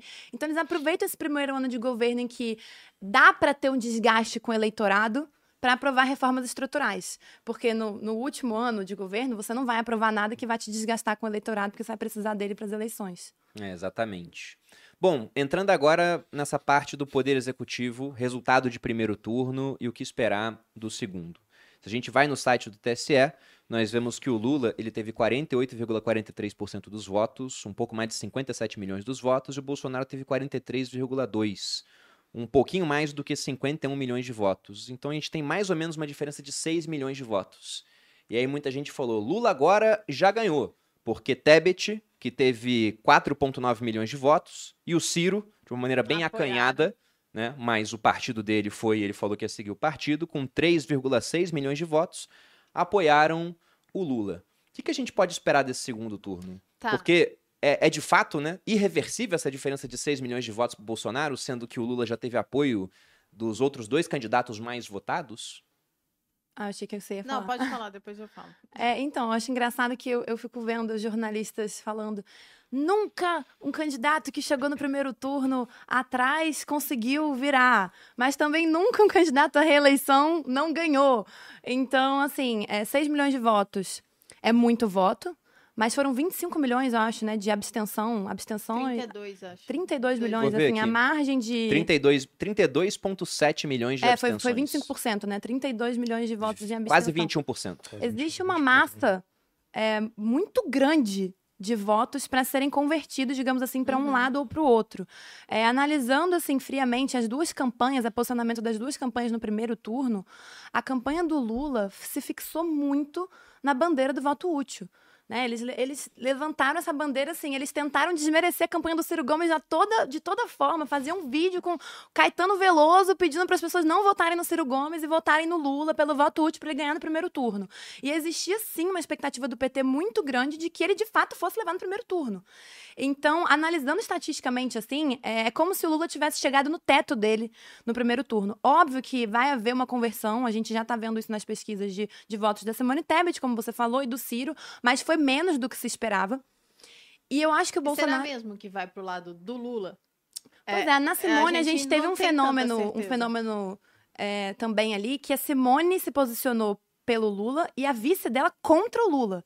Né? É, então, assim. Mas, mas a entrevista dela na Jovem Pan foi retirada, né? É, infelizmente vocês não podem mais acessar o conteúdo da entrevista da, da Mara Gabrilli porque ele foi censurado. Mas Entendi. ela se posicionou contra, ela não seguiu, né? Não foi a chapa da Simone Tebet que se posicionou ao lado do Lula. É, então eu acho que. Assim, existe uma margem muito maior de votos para ser manejada para o lado do Bolsonaro. Serão 6 milhões de votos, porque é uma quantidade expressiva? Não sei. Mas o engajamento que o Romeu Zema está tendo em Minas agora já está colhendo frutos. É, eu não acredito pessoalmente nas pesquisas que são publicadas, mas eu recebo trackings internos dos partidos, né? Até aquela, não sei se nem, se- nem sei se eu poderia falar isso, mas até oito dias atrás. Para, para, para. aquela- a- atenção, Andressa, atenção. quando há dúvida, não há dúvida. Eu quero que o meu podcast continue no ar e monetizado. Não, é que eu não sei se eu, se eu posso divulgar track interno de 210 partido. pessoas aqui pra manter. Não por vocês, mas por- porque são coisas que são privadas e não são divulgadas na mídia. Mas, Entendi. enfim, até uns oito dias atrás, a última pesquisa de track interno que eu recebi, é, o Bolsonaro ainda estava atrás por mais ou menos dois pontos, só que o Lula tinha parado de crescer e o Bolsonaro ainda estava crescendo. As últimas pesquisas divulgadas agora, inclusive, acho que do BTG, é, já mostram o presidente Bolsonaro na frente, né? Acho que por um ponto, ou pelo menos empatado tecnicamente. Então, existe uma ascensão de votos para o Bolsonaro e uma estagnação de votos na campanha do Lula. É muito por conta dessa questão do voto útil. Então, acho que o enga- o engajamento em Minas está fazendo toda a diferença, realmente. Eu- eu- inclusive, me falaram que o Zema assumiu agora a coordenação de campanha do Bolsonaro. Então, é uma pessoa que realmente vestiu a camisa, está reunindo dezenas, centenas de prefeitos, trabalhando muito no interior para conseguir virar voto. Você acha, por exemplo, que talvez esteja rolando alguma coisa tipo, eu te apoio agora em 2026, Bolsonaro, você não pode.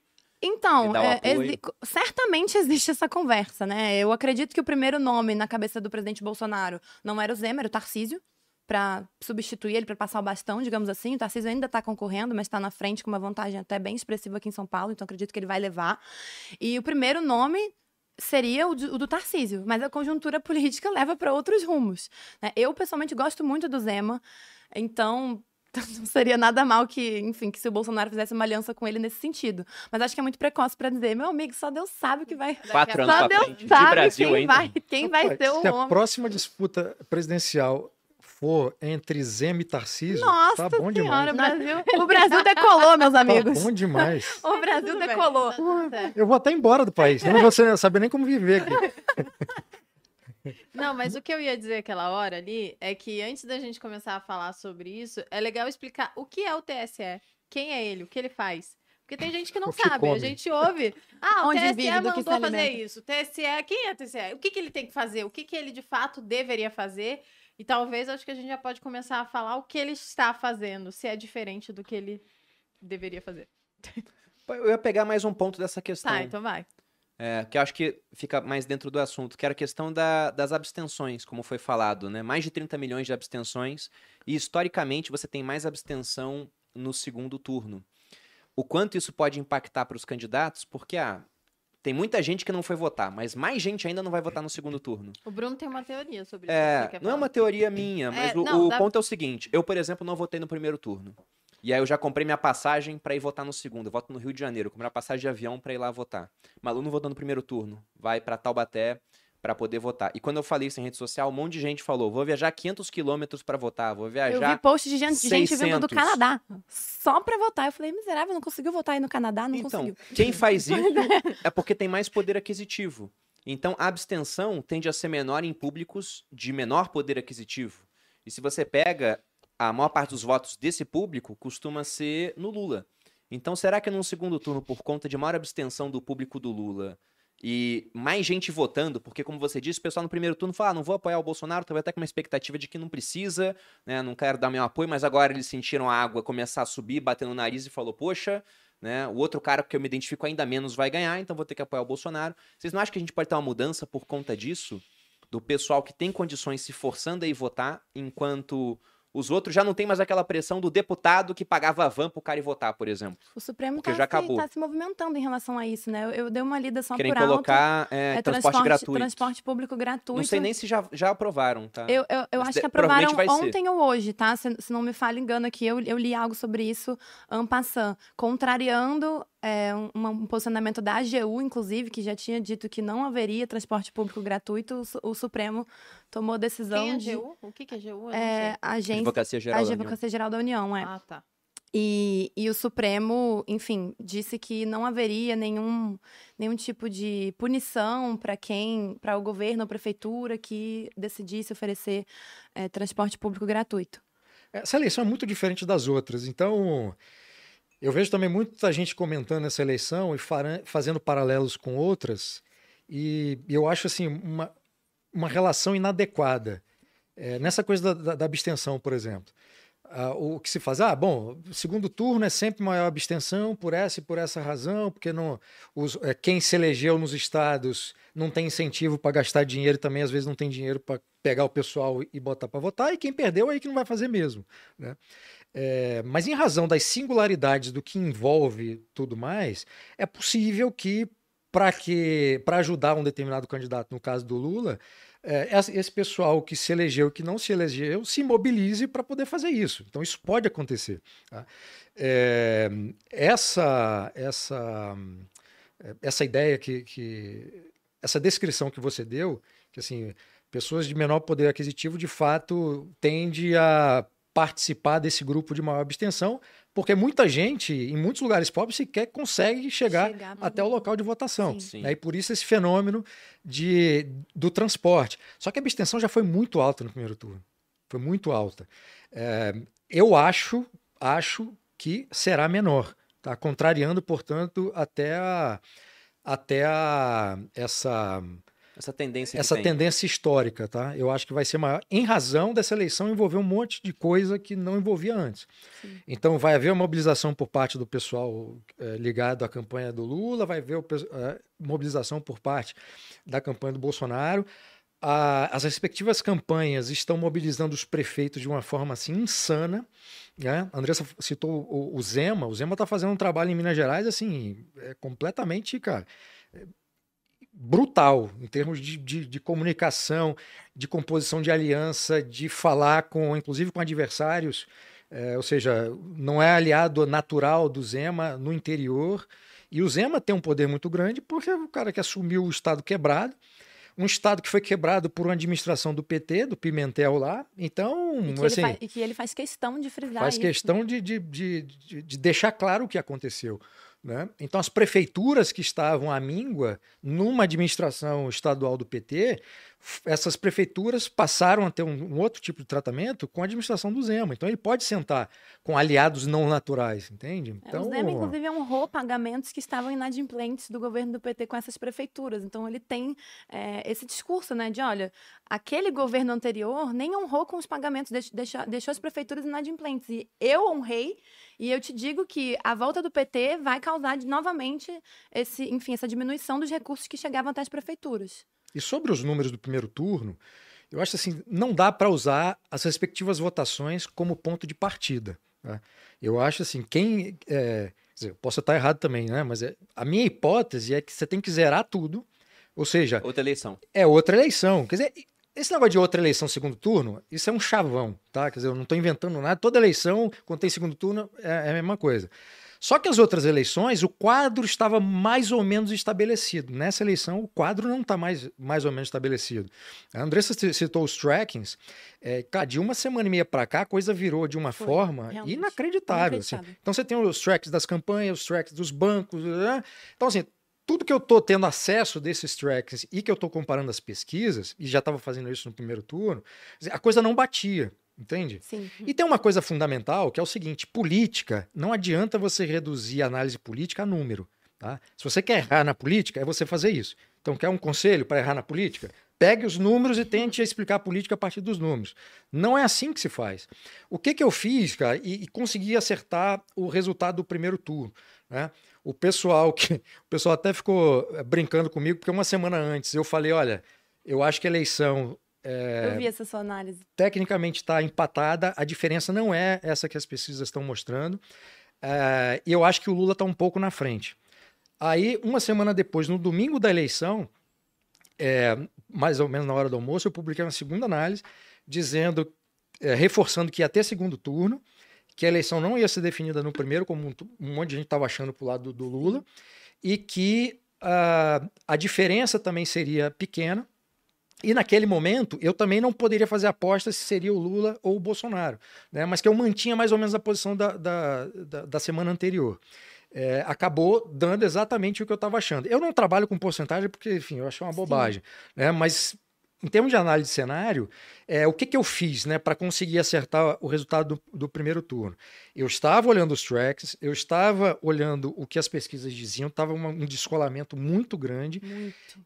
Mas o que fez diferença na minha análise era eu comecei a acionar todo mundo que eu conheço em vários estados diferentes e pedia para essas pessoas conversarem com outras pessoas. Então eu criei uma teia nacional de informantes e o pessoal no meu, no meu Instagram, aliás, arroba Begarchag, meu Instagram, é, o pessoal no meu Instagram começou... Muito bom, por sinal. É, brigadíssimo, brigadíssimo. Então, é, eu ia falando nos stories, ia publicando as, as análises, explicando como eu fazia as análises. E o pessoal começou a me dar um feedback de onde morava. Então, eu comecei a receber, cara, de, é, informação de um monte de cidade pequena, cidade do interior de todas as regiões do país, que eu não teria acesso. E foi o conjunto dessas informações que eu consegui reunir para analisar, para poder falar do, do, do, do primeiro turno. E, e agora, eu, não, eu ainda não fiz nenhuma análise para o segundo turno. Eu acho que no fim de semana eu vou conseguir já fazer domingo ou segunda, já pegando o que está acontecendo, cara.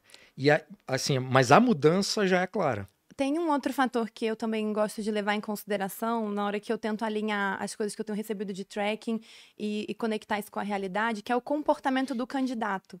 Então, o fato do Lula estar mudando radicalmente o seu discurso nessa semana, especificamente, é, converge com os trackings estarem agora contra ele.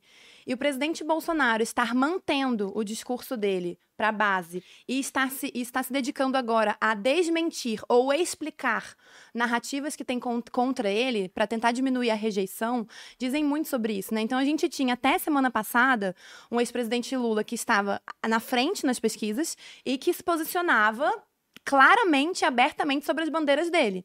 Essa semana, quando eu recebi a mudança no tracking, eu falei, nossa, realmente está tendo uma virada é, expressiva aqui, né, de, da- nas análises internas.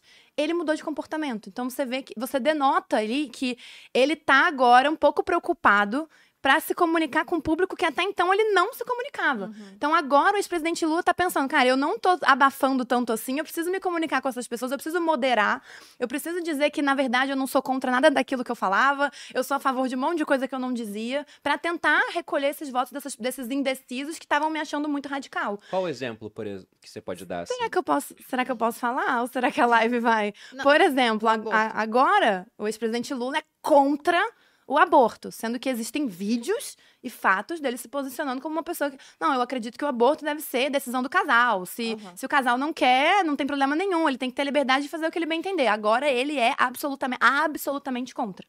Então, agora, de ontem para hoje também, é, banheiro unissex é coisa do satanás, segundo as próprias palavras dele. Ele falou assim? Sim. Essa história de banheiro unissex só pode ser coisa do satanás. Com essas palavras, numa carta que ele fez, inclusive publicou anteontem, direcionada ao público evangélico. Então, uma pessoa que tá mudando é, completamente o discurso diante das bandeiras que ele defendia, porque ele está sentindo a necessidade de angariar votos. Então, uma pessoa que está absolutamente na frente, ela não precisa mudar tão drasticamente seu discurso, seu posicionamento. Ela continua se, se comunicando com as pessoas que deram a vitória para ele. Mas não, ele está precisando tra transformar votos de pessoas que consideravam ele radical ou que é, atrelaram a ele esse estigma, né, de ser contra a pauta da família, de ser contra valores, de ser contra ele. Não, não, veja bem, eu não sou a pessoa contra a família, eu sou super a favor. Ele falou, inclusive, ontem que a família para ele é sagrada. Mas família é, é muito sagrada. louco como os comentários quando posta isso, os comentários dos apoiadores do Lula, que são a favor dessas coisas que ele está se dizendo contra, eles falam assim: não, mas isso daí é só o discurso dele para ganhar os votos novos. Então, quer dizer, nem a própria base dele acredita no que ele está falando. É, é, é, tipo, e já justificam, né? Igual também os bolsonaristas fazem, muitas vezes. Eu acho que esse é um ensejo bom para a gente entrar na questão do TSE que você queria, porque, por exemplo, tem vídeos, como você disse, do Lula falando que era a favor do aborto. Sim. E esses vídeos não, não podem, podem, ser usados. Ser usados. Agora, não é? Não. que, que, loucura. Como é que é isso? Como é que funciona essa parte do o TSE? O que é o TSE? Bom, o Tribunal Superior Eleitoral, né? Acho que poucos países no mundo têm um tribunal eleitoral. Então, o Brasil ele tem toda uma estrutura dedicada à lisura do processo eleitoral. E, bom, tem ministros próprios que regulam tudo, até assim, é, urnas, é, dinâmica no dia da votação, tentar escoar as pessoas, tudo mais, enfim, muita organização, mas também agora esse fenômeno. O período eleitoral, né? Ao período eleitoral e agora há um fenômeno é, incrível de fake news.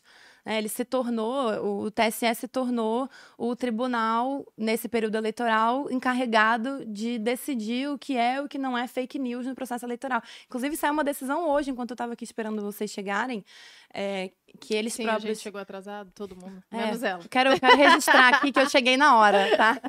Mas... É, eles próprios, os ministros do TSE, decidiram entre eles, num processo em que eles eles votam e eles mesmos se aprovam, que eles vão. Agora eles aumentaram, os jornais colocaram como se eles estivessem aumentando o poder de polícia do TSE. Podem retirar propagandas podem... em três horas ou até em uma hora. Eu vi no rádio. Assim, Isso mesmo, eles agora podem retirar. Eles podem retirar aquilo que eles consideram fake news do ar é, em três horas, podendo incorrer em multa de 100 mil reais por hora se, se você não, não retirar não o conteúdo. Não conseguir ligar pra rádio, pro telefone, pro, pra TV e falar: olha, essa propaganda que eu mandei aí não pode mais ir ao ar em uma hora. Não é, é só eles rádio notificam, TV, isso aí é? é não, eles. Não, é claro que não. Coisa. Se a gente já viu páginas de influenciadores sendo derrubadas, enfim, é tudo que eles considerem. É, tá. YouTube também. Mas assim, eles notificam, eles podem notificar imediatamente, aí é, depois que você é notificado, você tem até três horas para tirar ah, aquele conteúdo do ar. E se esse conteúdo for replicado, antes antes da decisão de hoje, era preciso que outro processo começasse em cima do, de, do outro conteúdo. Agora não. Ah, não, é o mesmo conteúdo que já tinha sido removido, automaticamente eles podem remover de novo. Hum. É, então, assim, é, é uma coisa muito louca o que, o que a gente está passando agora, honestamente. Eu estava, inclusive, vendo ontem uma análise do, do ministro, professor, enfim, uma pessoa que eu admiro absolutamente, que é o Ives Gandra, falando que o Tribunal Superior Eleitoral ele sempre interferiu em alguma medida, é, mas que nunca houve tanta interferência como está acontecendo agora. Então, um tribunal que era para interferir minimamente, apenas para ajustar é, coisas do processo eleitoral, agora ele interfere ativamente, diariamente no processo. E eu postei sobre isso essa semana e muitas pessoas falaram: não, mas é isso mesmo. A gente está tá agora num momento decisivo para o país. Então, o TSE tem que censurar. É, informações falsas, entre aspas, né? Porque quem que está enfim, determinando o que é falso e o que é verdadeiro. O Ministério da Verdade. É o Ministério da Verdade. George Orwell se revirando no túmulo. Mas é, eu falei, nossa, é, eu penso exatamente o contrário. Eu acho que quando nós estamos diante de decisões importantes, é que nós não temos que ser cerceados de receber as informações. É aí que a gente tem que receber as informações realmente para que a gente possa tomar a decisão acertada. Então, no momento em que você está precisando tomar uma, uma decisão importante, Aí você quer ser censurado e receber menos informações, porque isso vai atrapalhar o seu juízo, enfim. É, eu não entendo realmente o raciocínio das pessoas. Então a gente realmente está diante de um fenômeno extraordinário, assim, de interferência. Inclusive saiu também agora há pouco que o, o, Lula vai ter 12 vezes mais inserções na, eu, tele, na eu TV. Eu tenho dado aqui, então, eu tenho dado. deixa eu até falar. É, posso passar o dado? Vai. Então, por conta de direito de resposta, o Lula ele vai ter 12 vezes mais inserções que o Bolsonaro na reta final agora. Que foi o TSE que decidiu, Exata- né? Ele que decide o direito de resposta ou não, né? Pelo que eu vi, inédita. Porque antes o que a gente tinha é que Lula e Bolsonaro teriam também. ambos 225 inserções a partir do dia 20 de outubro até o dia 28 de outubro. E por conta de direito de resposta, o Bolsonaro perde uma enquanto o Lula ganha, né? Ele aparece no programa do Bolsonaro. Agora o Meu Bolsonaro de 225 baixou para 55 e o Lula de 225 foi para 395. E aí eu vou aproveitar e pegar o na, na superchat aqui. semana final, né? Na, Exatamente. Na última semana do processo eleitoral. Eu vou aproveitar e pegar o superchat. E eu falei que a gente não ia responder, tá, gente? Mas teve um, um seguidor aqui, alguém que acompanha o podcast, que mandou antes disso. Tá? O Vicente VBS, ele colocou um questionamento. Opa, durante esse segundo turno, ainda se pode afirmar que a justiça está sendo representada de olhos vendados ou a venda caiu? No sentido de estar favorecendo um lado realmente. Tá ficando claro, por exemplo, que a justiça não está sendo imparcial. Qual seria a opinião de vocês sobre isso? Bom, eu acho que um dos grandes desafios do próximo Congresso vai ser lidar também com legislação eleitoral, que não é boa. Né? E, e- e definir e regras. antiga, muito antiga. definir, quer dizer, a le- legislação eleitoral não está de acordo com o momento que a gente tem Não e com as mídias sociais. que é, não tem nada assim. E dá muito poder para esses caras. Então, é, também o- o- os, quem está ali decidindo no TSE está também usando a lei para fazer, para fazer isso. Estão usando o poder que tem também. Então, é, é uma das pautas, além do próprio funcionamento do STF, né? Enfim, é, esse Congresso vai ter muito trabalho. Espero que consigam dar conta de, de resolver questões é, importantes. Mas, é, o que, que eu ia falar mesmo? Sobre essa questão, se vocês tem acham que realmente tá, tá um processo Ah. isento, porque tem retirada de conteúdo de ambos os lados. Por exemplo, o Bolsonaro ele pediu a Era isso retirada do conteúdo dizer. Eu da ia dizer, pedofilia porque, lá, é, da- do discurso dele ruim. Eu aquilo. sou a influenciadora que não fala de política. E quando eu comecei a ver essas coisas sobre né, o TCS de alguma forma se impor e tirar as, as, as propagandas do Bolsonaro e tal, e aí eu me vi de alguma forma atacada, porque eu acho que isso é só mais um, um passo que a gente vai abrir um precedente para que daqui a pouco outras coisas vão ser censuradas, inclusive daqui a pouco talvez o podcast, daqui a pouco talvez a minha rede social e daqui a pouco uma pessoa unitária, né? Uma pessoa única. Então a gente a gente não sabe, é, é um precedente que a gente está abrindo. E aí é muita gente, como eu não falo de política, muita gente vem falar não, mas é as fake news, né? As fake news. E a gente quando vê esse esse gráfico onde é, o Lula tem muito mais inserção do que o Bolsonaro, a gente fica de alguma eu fico de alguma forma impressionada e falo meu Deus do céu olha só isso daqui não pode ser imparcial e aí eu queria saber se de fato o Bolsonaro faz tanta fake news a ponto de ter sido tão discrepante essa diferença Que é o argumento da esquerda, Que por é exemplo, quando você mostra esquerda. isso. Fala, é lógico, o Bolsonaro mente muito mais do que o Lula. E antes de passar a palavra para vocês, já tem perseguição a indivíduos específicos. O Alan dos Santos teve que sair do Brasil. Meu Deus. E até é interessante porque o pessoal fala que o Bolsonaro é o risco democrático, mas o apoiador dele teve que ir embora. Né?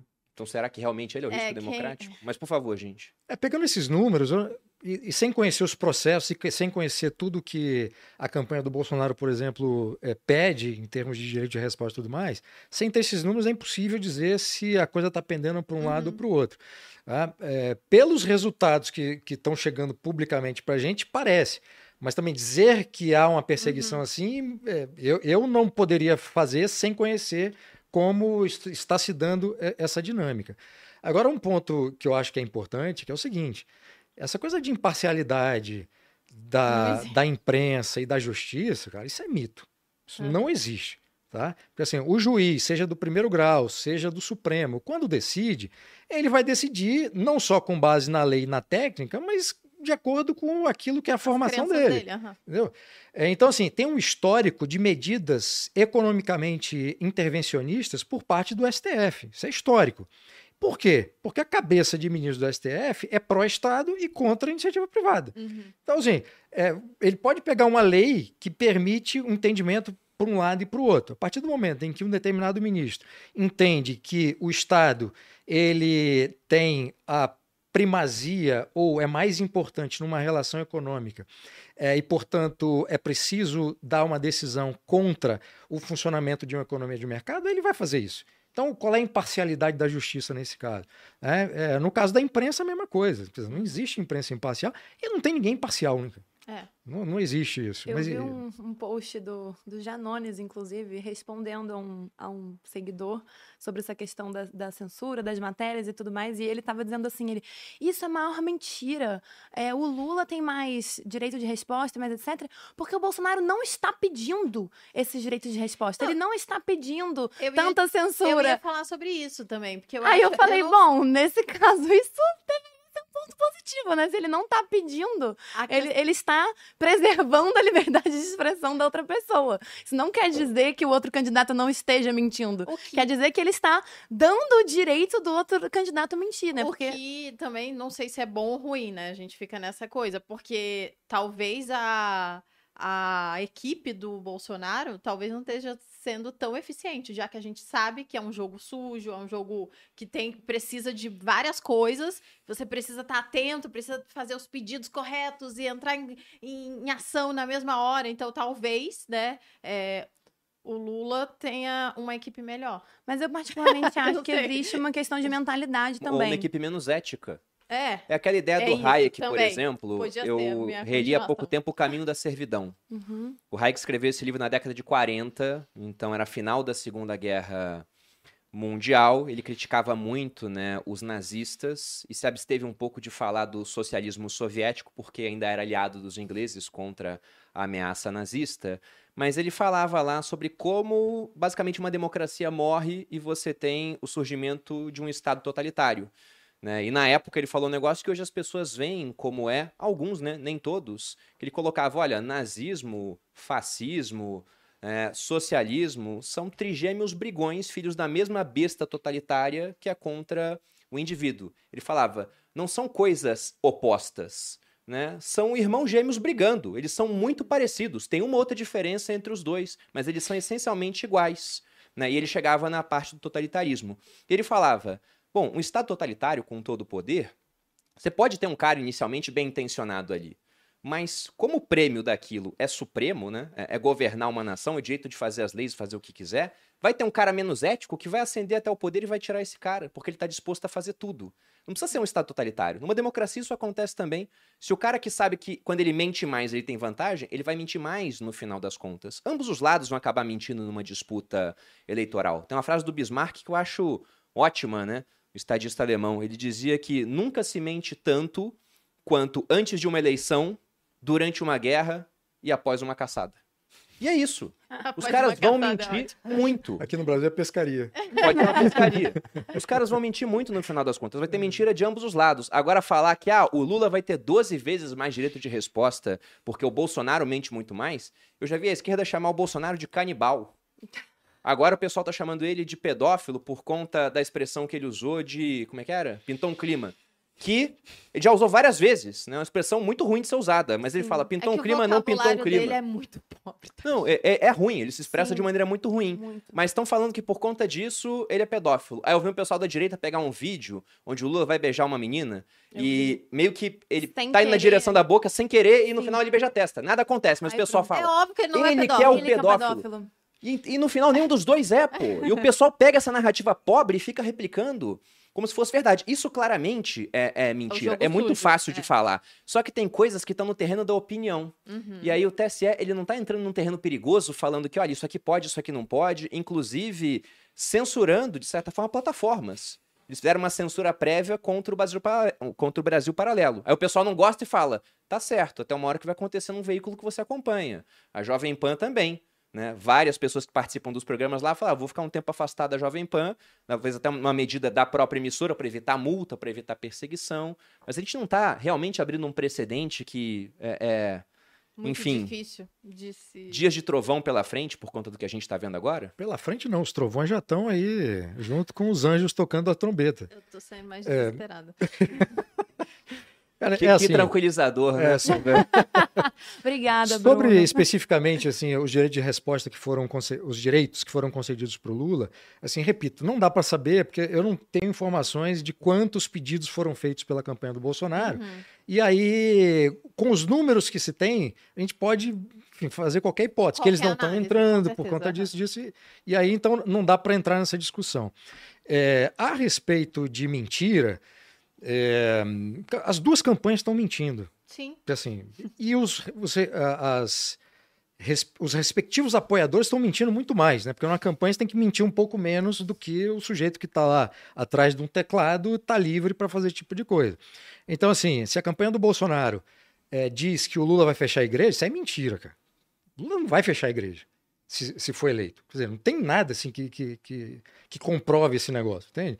Ao mesmo tempo que foi o exemplo que você falou, você usar aquela, aquela eh, opinião e afirmação lamentáveis do Bolsonaro a respeito das meninas vene- venezuelanas, ele não se transforma em um pedófilo por causa disso. Quer dizer, e, e esse pessoal, assim, quando vai fazer uma crítica ou atacar alguém, é, como os dois candidatos erram, o erro pode ser explorado para fazer crítica. Você não precisa inventar uma coisa. Então, assim, você pode dizer que o Bolsonaro não devia ter é, usado uma expressão que é nacionalmente conhecida há sei lá quantos anos, que pintou um clima, está tá se referindo a um desejo mútuo no âmbito amoroso ou sexual. Quer dizer, só na cabeça do Bolsonaro, no universo particular dele, que pintou o clima pode significar outra coisa que ele Então, fez. o clima É pode ser usado na sua relação com o Congresso? Pode ser usado. É, não pode. Mas assim, se ele usa isso pro Congresso, beleza. Mas ele usa para meninas venezuelanas, não dá. Outra coisa, é, que, que, é, que, que foi grave, assim, né? Eu acho que pior do que esse pintou o clima, porque você vê que ele não, não é pedófilo nem nada. Mas os caras usaram isso para acusar, mentirosamente, de, de pedofilia.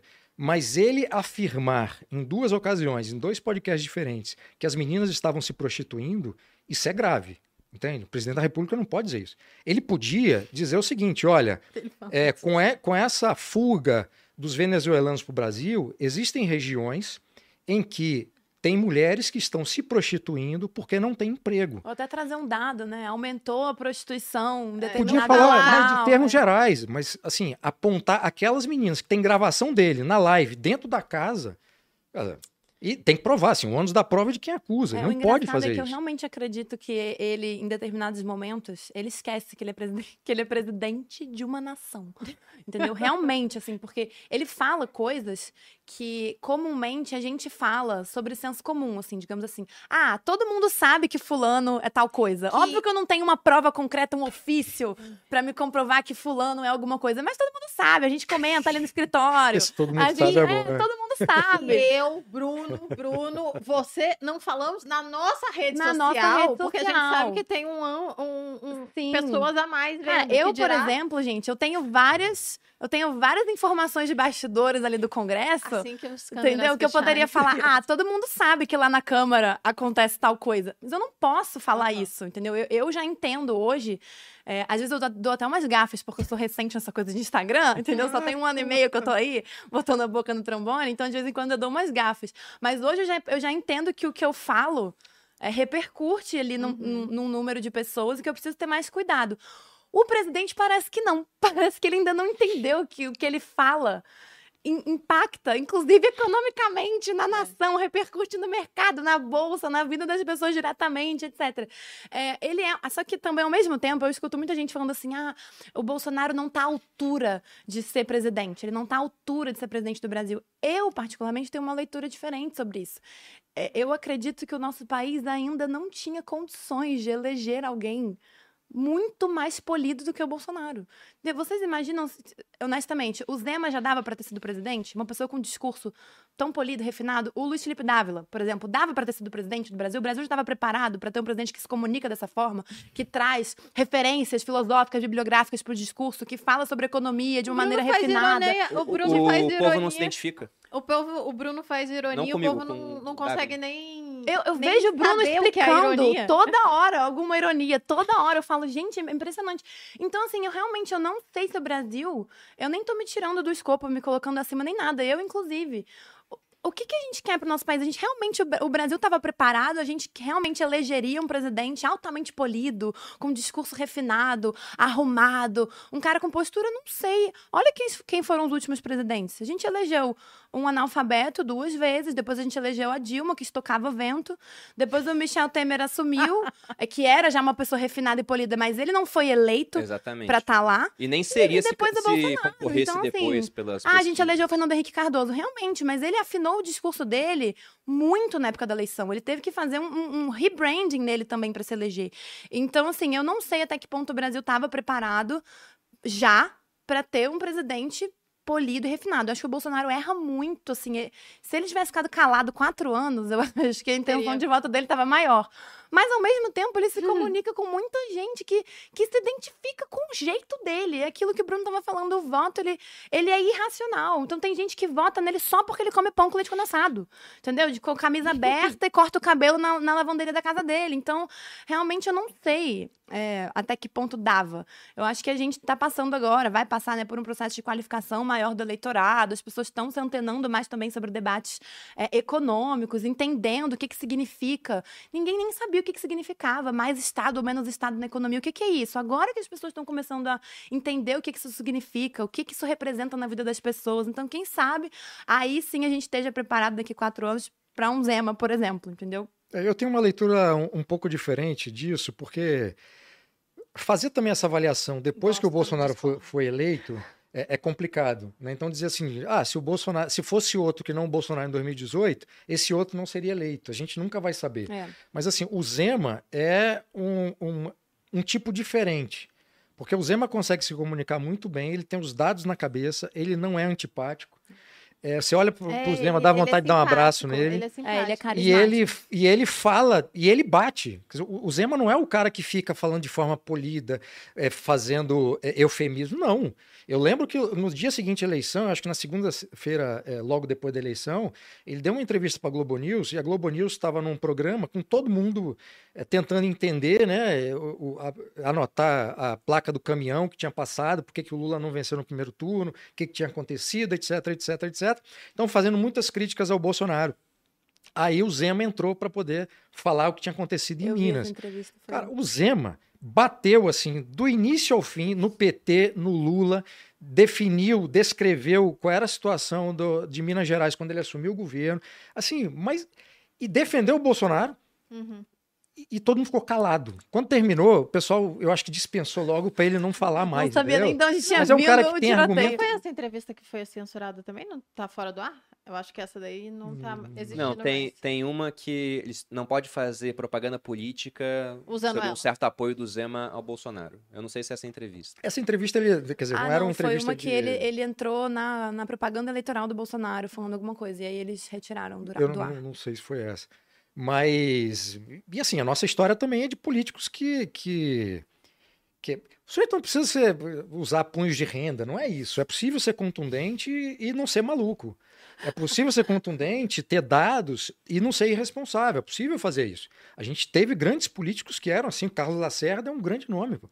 Então você pega a política ali quando o Carlos Lacerda era deputado, era tinha o jornal Tribuna da Imprensa e era o grande antagonista, inimigo do Getúlio, Getúlio. Vargas, cara, o pau, assim, comia, sabe? E o, e, o, e o, tem, se vocês estiverem interessados na nossa audiência, tem vários vídeos no YouTube do Carlos Lacerda com voz, entrevistas que ele concedeu.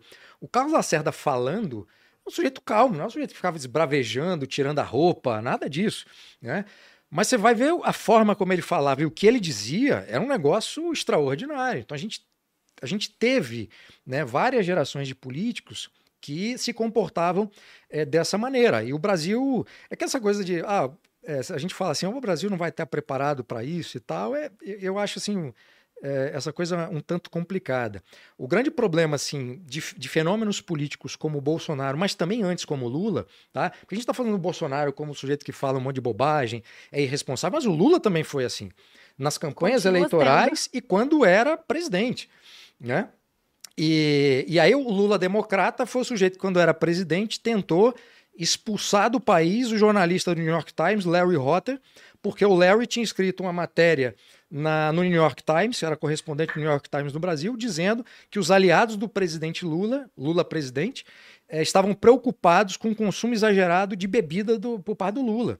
Né? E foi uma confusão dos diabos, assim. Então, assim, o governo Lula não foi o governo democrata que está sendo vendido agora. Nem o Lula também é, é, digamos assim, é conhecido por, por, a não ser que a, a, noção de democracia seja da parte oriental da Alemanha, né, República Democrática de, do Congo, né, é, República assim, Democrática da Coreia é outra, do Norte. Porque também assim, essa discussão sobre democracia, né, é, a democracia não é só a democracia liberal que está na pauta, com liberdades políticas, etc, etc.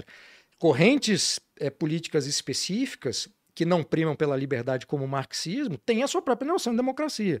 Então, assim, a própria. Até a discussão sobre democracia, se você não definir a partida que tipo de democracia você está defendendo, você pode passar duas horas brigando com, com outra pessoa, vocês estão falando de coisas completamente diferentes. Ô, Bruno, agora só aquela, nada a ver, quero eu fazer uma pergunta. Mas você, você acha que é, se fosse um, um, político, por exemplo, menos reativo, menos inflamado, como é a figura do Bolsonaro, você acha que ele teria conseguido ser uma oposição tão ferrenha ao PT, que era o que a gente tinha naquela época, ao Lula, né, que apesar de mas era o tá Haddad preso. que estava na, na, Era o Haddad, mas o Haddad era um, era um... Tinha até as máscaras, né? Haddad é Lula. Ah, exatamente. Disso? Inclusive, do PT fez é isso, botava máscara. Eu, inclusive, eu assisti recentemente o último documentário do Brasil Paralelo, que ainda não foi censurado, para quem quiser ver, o Teatro das tá Tesouras. Ideia, hein? É, o último, o Teatro Vai das ser hoje à tarde, não, depois pelo dessa... amor de Deus, corram, corram e assinem enquanto é tempo. É, que foi falando justamente sobre isso, sobre essa transferência de imagem que precisou acontecer é, drasticamente. Haddad é Lula para transferir os votos. Então, apesar das loucuras, eu concordo com você, eu também acho o Bolsonaro louco, maluco, mas eu entendo que em certa medida eu não sei aquilo que você falou, eu nunca saberei também, já passou, se uma pessoa menos maluca teria sido uma oposição tão ferrenha suficiente para é, causar esse embate contra o PT, uma pessoa que, que dentro das loucuras dele, que é é, perturbado, realmente, pegava o, o, microfone e falava: vocês são um bando de bandido, vocês são isso, aquilo, eu não vou aceitar. Então, eu não sei, o que, que você acha, assim? Eu, eu acho que depende de quem a gente está mirando. Né? É claro que numa eleição como a de 2018, se você colocasse alguém como o Alckmin, ia perder de novo. Sim. Né? Sim. Então, assim, a gente tem que imaginar qual seria o candidato que poderia, naquele momento, não ter o comportamento imoderado e estridente do Bolsonaro. Eu nem acho que o Bolsonaro seja maluco.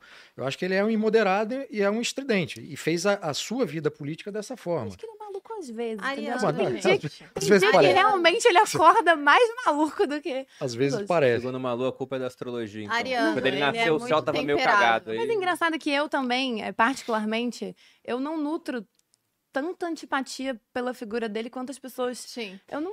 Honestamente, é... assim, eu. Quando me perguntam, ah, mas você não acha que o Bolsonaro é odioso? Eu. Cara, não, honestamente. Assim, eu... há muita propaganda que... contra também. Sim, eu não nutro essa antipatia pela figura né? dele. Né? É igual Sim. quando editam o Lula também. Ele fica menos, ele fica mais antipático que, do que de fato ele Sim, é. Porque sim. ele é uma pessoa carismática. Não, não teria tanto, tanto tempo na política se ele não fosse e se ele não tivesse essa capacidade de articular. Mas a gente já está há bastante tempo no podcast e eu queria fazer, ver se a gente já podia falar no teor da corrupção, né? Porque a gente está esse tempo todo aqui falando de várias coisas, a gente não falou de corrupção. Na verdade, parte desses direitos de resposta que o Lula tem, por exemplo, é por conta do Bolsonaro chamar ele de corrupto. Sendo que o Lula, ele fala, e até foi no Flow outro dia, bateu um milhão de audiência lá, ele teve uma hora que ele falou pro Igor, né? Olha, eu fui inocentado pelo STF. O Igor Ai, falou, Lula, tá forçando, Ele né? falou inocentado, é meio forte. É, meio forte. Porque não é que ele foi inocentado, é que simplesmente parte prescreveu, e aí parte foi anulada, e aí vai ter que refazer o processo. Não vão refazer. Então, como toda pessoa é inocente até que se prove o contrário, ele é inocente, embora não tenha sido inocentado. Esse é, É. o ponto. E Sim, aí, gente. quando você chama de corrupto, você tá acusando o cara. Ele tá falando, ó, não pode me chamar de corrupto, mas não pode porque anularam o processo, pô. Mas as provas existem. As provas foram- existem. Estão na- na- no processo. Fazendo uma analogia, é como a gente foi pra Inglaterra, por exemplo, né? Aí Malu Só rouba um banco na falar que Inglaterra. foi pra Inglaterra. Não, é pra dar um exemplo. Pra dar- Impressionante. Malu rouba um banco na Inglaterra. É, e aí ela a é Malu presa. tá sempre roubando alguma coisa A Malu é relação. presa. Tem provas. Recuperam o dinheiro que ela roubou. Mas simplesmente falam: olha, não pode ser julgada aqui, não, tem que ser no Brasil. Então, até essa jogada no Brasil, a Malu é, é É inocente. inocente, É mais ou menos o que tá acontecendo. Inclusive, se o Lula foi eleito, acho que você tem carreira política, Bolden. Só pra gente fazer um negócio aí, pô. Não, mas deixa, deixa eu falar. É porque, tipo, eu tenho um senso de honestidade muito grande. Quem já me viu aqui no podcast, já me acompanha há algum tempo, sabe que eu sempre falo sobre isso. E, e é muito louco a gente. Eu juro que o que me pegou, além da questão da liberdade de expressão, é quando lá, né, na- no, prim- no primeiro turno, eu me deparei com é, metade do Brasil votando numa pessoa que foi um dos responsáveis pelo maior. é, talvez eu seja censurado agora, né? Se você fala que é o É. maior esquema de corrupção, o pessoal vai falar que o orçamento secreto é muito maior. Então, a gente precisa vamos falar falar disso depois disso. também. é, a gente vai falar disso, mas de fato foi o, o que me deixou um pouco desesperada. Putz, o cara está envolvido com um dos maiores esquemas de corrupção que o mundo já viu e metade do Brasil tá votando nele, independente das provas, independente do que ocorreu. Então, isso de fato é alarmante pra mim, é inacreditável, é, me deixa arrepiada até os talo.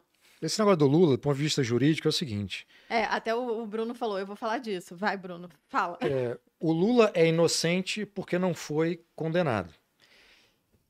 Ponto.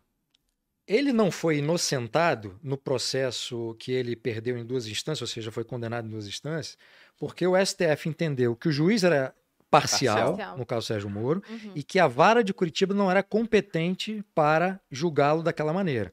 Então, é, as- isso não tem nada a ver com as provas. Uhum. As provas continuam lá Existindo. do jeito que estão.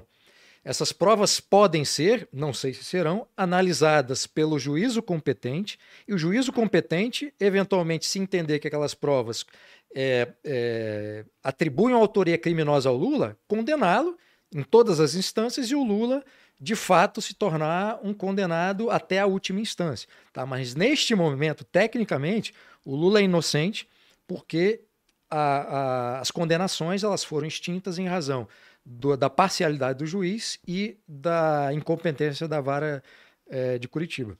Mas, gente, aí agora, sério, sem ironia. Nesse caso, não caberia o descondenado? Sério mesmo. Porque, assim, é, foi censurado também chamar ele de descondenado. Mas, como o Bruno acabou de explicar muito bem, ele Foi foi, condenado, né? No caso, ele foi condenado e aí, posteriormente, as condenações foram é, derrubadas porque o juiz é parcial, porque houve um vício do processo, né? Que eles interpretaram dessa forma, não poderia ter sido em Curitiba, tinha que ter sido no Distrito Federal. Mas aí ele não foi, então, descondenado? Sério, sem, sem ironia. É que tem uma coisa também, ele não foi, o Lula não foi julgado até a última instância. Ah, tá. Não, então, assim, para você ser um criminoso terminou eh, culpado, responsabilidade, julgado, né, você tem que ter o trânsito em julgado. Isso não aconteceu.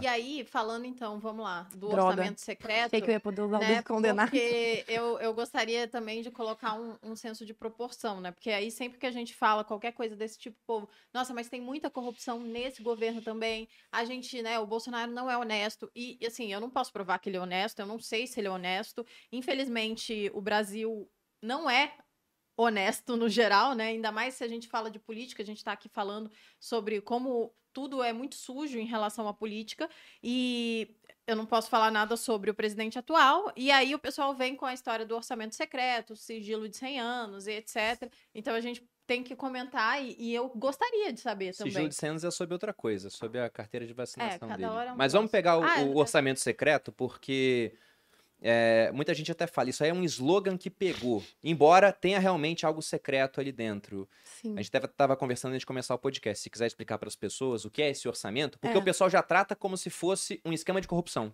Sim. Então, vou ser muito honesta em relação ao orçamento secreto. É, depois eu até quero ouvir sua opinião sobre isso, Bruno. Mas, assim, é, o orçamento secreto ele não é ilegal.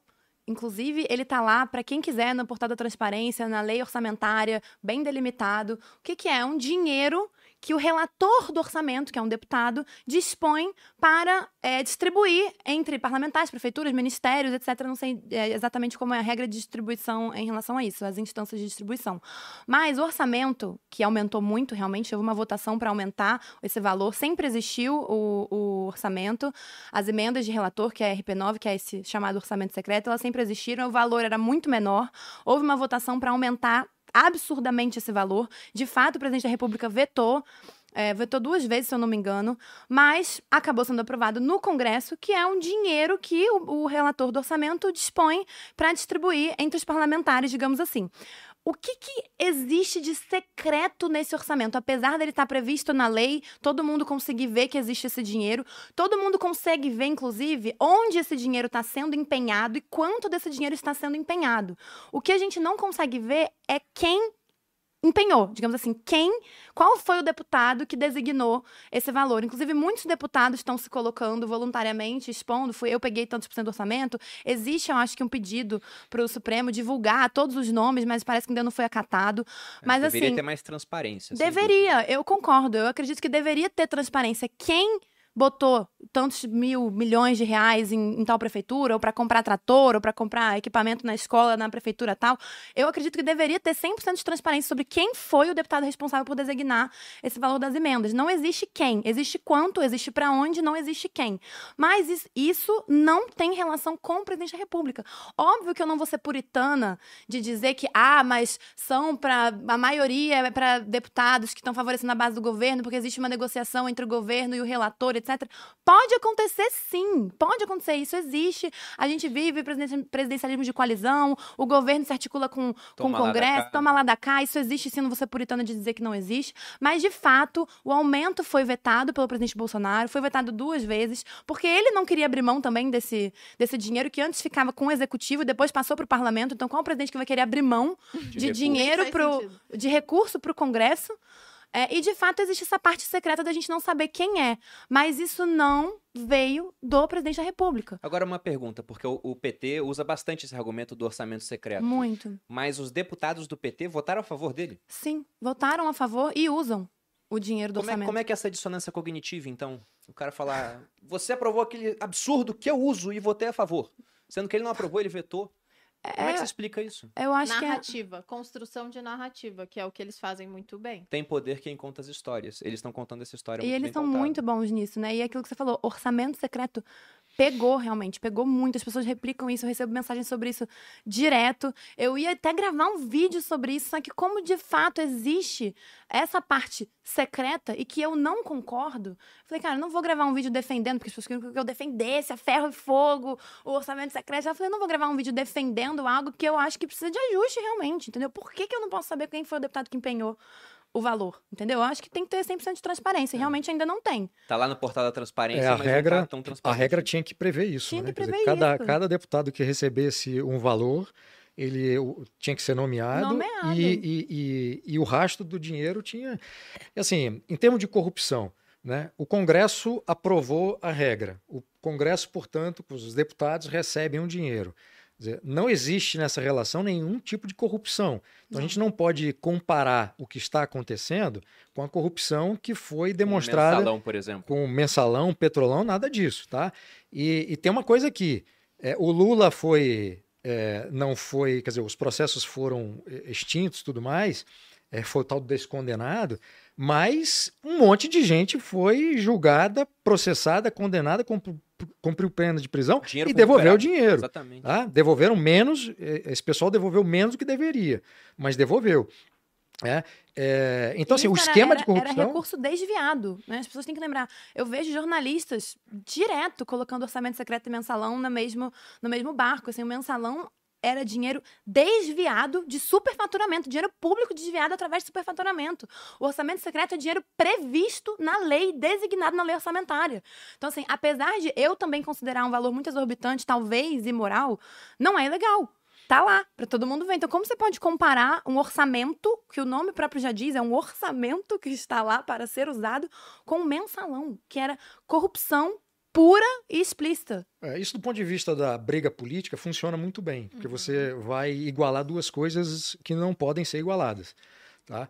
É, o que pode, pode haver corrupção é depois que o dinheiro sai e Sim. vai para os lugares, tá? Exatamente. Aí Vai os haver, com esquemas, certeza, alguma esquemas- Com certeza. cara, não tem jeito. Aí o que você E pode como você vai controlar isso também, né? Assim, é- você vai colocar a responsabilidade em uma pessoa do dinheiro que foi desviado na prefeiturazinha lá. Em... Óbvio que o governo tem que ter uma gerência sobre isso e tudo mais, mas eu acho que grande parte do que poderia ajudar nesse controle seria justamente designar o nome do parlamentar aqui. Porque a partir do momento que você nomeia, você também coloca uma responsabilidade em cima da pessoa, né? Pô, eu vou, ó, eu tô te dando tantos milhões, todo mundo tá vendo que eu tô te dando, meu amigo. Então faça um negócio direito. É, a partir do e- momento que a gente não vê quem colocou, abre muita margem pra realmente é, desvio, enfim. E aí a gente entende por que, que não foi colocado na regra, para não aparecer o nome. Exatamente. entendi. Mas são duas coisas inigualáveis. É possível fazer a- essas críticas, que são críticas legítimas. É possível dizer e até se descobrir depois que houve corrupção na aplicação do dinheiro. Ninguém vai ser inocente de achar que não tem. É, é possível até dizer que há uma compra de apoio tá? da base aliada. Tudo isso está tá dentro do jogo. Agora, dizer que é corrupção é, equivalente ao mensalão e petrolão, aí faz parte da briga política, é loucura completa. É, eu tô vendo aqui, teve um, um post que o. proporção o... é bizarro. É isso que eu gostaria de que as pessoas tivessem noção. Não, sim, um foi um Não é- esquema de corrupção com dinheiro desviado, o outro é Bilhões. algo que é legal, embora é, com certeza Sujo. vai dar margem à corrupção. Eu até peguei aqui um post do Legal Vinícius Poit. previsto que não vem do presidente da República, né? É importante frisar. Sim, que ele porque- tentou vetar, inclusive. O Vinícius Poit, ele concorreu aqui em São Paulo para governador, ele era deputado federal pelo Novo, e ele falou aqui sobre essa questão do orçamento secreto e fez um post falando que está aberta a primeira temporada de prisões, porque já faz um tempo, seis dias que ele fez o post, mas no Maranhão, dois irmãos foram presos sob suspeita de corrupção no SUS, em cidades de todo o estado, num esquema envolvendo 69 milhões, e esse dinheiro veio desse orçamento. Então, algum deputado mandou para lá, quando chegou na ponta da linha, talvez até com conivência desse parlamentar, o dinheiro foi gasto de uma maneira coisas. a gerar né, ganho pessoal para essas duas pessoas e desperdício de recurso Não, público. agora vai haver um processo de corrupção e certamente vão chegar no nome do parlamentar que empenhou esse dinheiro, com certeza. Essa regra tem que estar aberta, porque senão o deputado que não é corrupto, que usou aquele dinheiro de forma honesta, vai, Vai entrar no, No rodo. no buraco. Uhum. né? Agora, tem uma discussão que me interessa mais é, que essa, quer dizer, interessa mais, não seria a expressão correta, mas que eu acho que, que é uma discussão que precisa ser feita. Quer dizer, por que, que esse dinheiro tem que estar no executivo para passar por deputado para chegar no- nos estados e municípios? Esse dinheiro não tem que estar aí. Sim. Quer dizer, a, a estrutura tributária está errada. Esse dinheiro não pode sair dos municípios e dos estados para entrar no cofre do, do- da, da União para que o presidente redistribuir- e ficar deputado federal como despachante dos, seus estados, se reelegendo. Quanta margem gente disso. de escoamento, né, pra esse dinheiro ir. Não, é inacreditável, porque você deve ter corrup... não tem corrupção para chegar lá porque é, é direto, né? Mas depois para voltar e não volta também na mesma proporção. Então essa discussão que Muitos tem que estados, inclusive, reclamam disso, né? Que dão milhões e bilhões para a União e que a União nunca devolve o tanto que ele, enfim, entregou. Pois é, então a discussão que tem que ser feita não é esse orçamento secreto, não é, cara, não é isso. Isso- A gente está falando de uma coisa é, lateral é, que está tentando resolver o problema que é pegar mais dinheiro para botar nos estados e municípios, da pior forma possível, né? Que dá margem a esquema de corrupção fácil, sim, fácil. A discussão é como fazer, do ponto de vista é, legal, para que esse dinheiro não saia para os cofres da União. Bom, você trabalha na sua cidade, o dinheiro vai ficar ali. Dá uns 50 centavos para o presidente, aí você muda a estrutura toda. Deputado não tem assessor, se quiser ter assessor, vai contratar com salário. Né? Presidente da República não vai morar em um palácio. Se quiser morar em palácio, a gente volta, restaura a monarquia. né? O imperador vai morar no palácio. Pô, no Reino Unido, cara. Aliás, eu cheguei atrasado aqui me justificando, porque a primeira-ministra do Reino Unido resolveu renunciar. Quando eu tava saindo de casa, eu tive que. Mentira! E eu tava aqui e perdi isso. Pois é. Dez minutos antes de eu chegar, eu tinha 44 visto. dias de governo. Dez, dez minutos antes de eu chegar, eu Não tinha visto sabendo. um jornalista falando: parece que Liz Truss não vai durar muito no cargo. E aí, Pois é, enfim, é. cheguei aqui no horário e aí. e perdi esse furo. Mas só para complementar essa questão do desse primeiro, né, é, descobrimento de corrupção, não sei se foi o primeiro ou não, mas enfim, desses 69 milhões, aqui o, o ele colocou no post que na cidade de Garapé Grande, de 12 mil habitantes, eles viram um esquema de corrupção lá com essa questão da, da saúde do SUS, desviando 7 milhões de reais. Porque lá supostamente teriam sido feitos 12,7 mil exames de radiografia da mão. A cidade tem 12 mil habitantes. Isso colocaria a cidade no quarto lugar do Brasil ao realizar esse tipo de exame. Perderia para São Paulo, sabe, Porto às vezes Alegre, tem algum BH. fenômeno que as pessoas lá trabalham muito mais usando a mão. Qual que é a mão de obra lá de... Que- Então, é só para concluir que, com certeza, concentração de muito recurso na mão de pouca gente vai dar margem a ou desperdício ou corrupção, como acontece vez ou outra. Mas associar isso com, ah, é o maior esquema de corrupção do Brasil e o Bolsonaro está envolvido porque está acontecendo no governo dele, sendo que tentou vetar, é um, é um pouco de forçação de barra para, como você disse, igualar os dois polos, né? Porque o cara pensar, é, o Lula é corrupto, mas o Bolsonaro também. Ah, o Lula fez, desviou recurso, fez o mensalão. Ah, não, aqui tem orçamento secreto. Se você coloca os dois como iguais, a decisão vai para outro aspecto, como por exemplo simpatia. Ah, não, o Bolsonaro fala muita coisa errada e o Lula é um pouco mais polido. Então acaba votando no outro.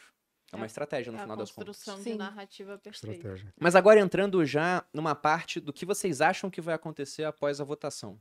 A gente falou, né, que tá muito equilibrado, mas algumas pessoas defendem que há um risco do que eles chamam de terceiro turno. Devido a essa pouca diferença que haveria na votação, a gente que não acredita no processo da lisura eleitoral, a gente que desconfia de urnas eletrônicas. Eu não sei o quão dividido está. Pesquisa realmente eu não costumo olhar muito, mas eu olho sites de aposta.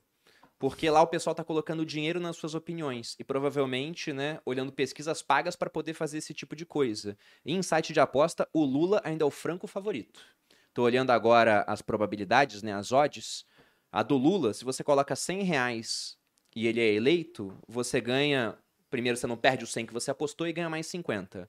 No Bolsonaro, e perceba que deveria ser próximo se tivesse realmente muito dividido. Se você coloca 100 reais e ele é eleito, você não perde os 100 e ganha mais 135. Olha, Então, se você em casa tem certeza absoluta de que o Bolsonaro vai ser eleito, você tem uma chance de lucro fácil aqui, né? Inclusive, pra quem fala, o Lula vai ganhar com certeza, o Bolsonaro vai ganhar com certeza. Então aposta e me mostra aqui o comprovante, se Isso tem tanta certeza é assim. Porque eu não tenho certeza nenhuma. Sugestão.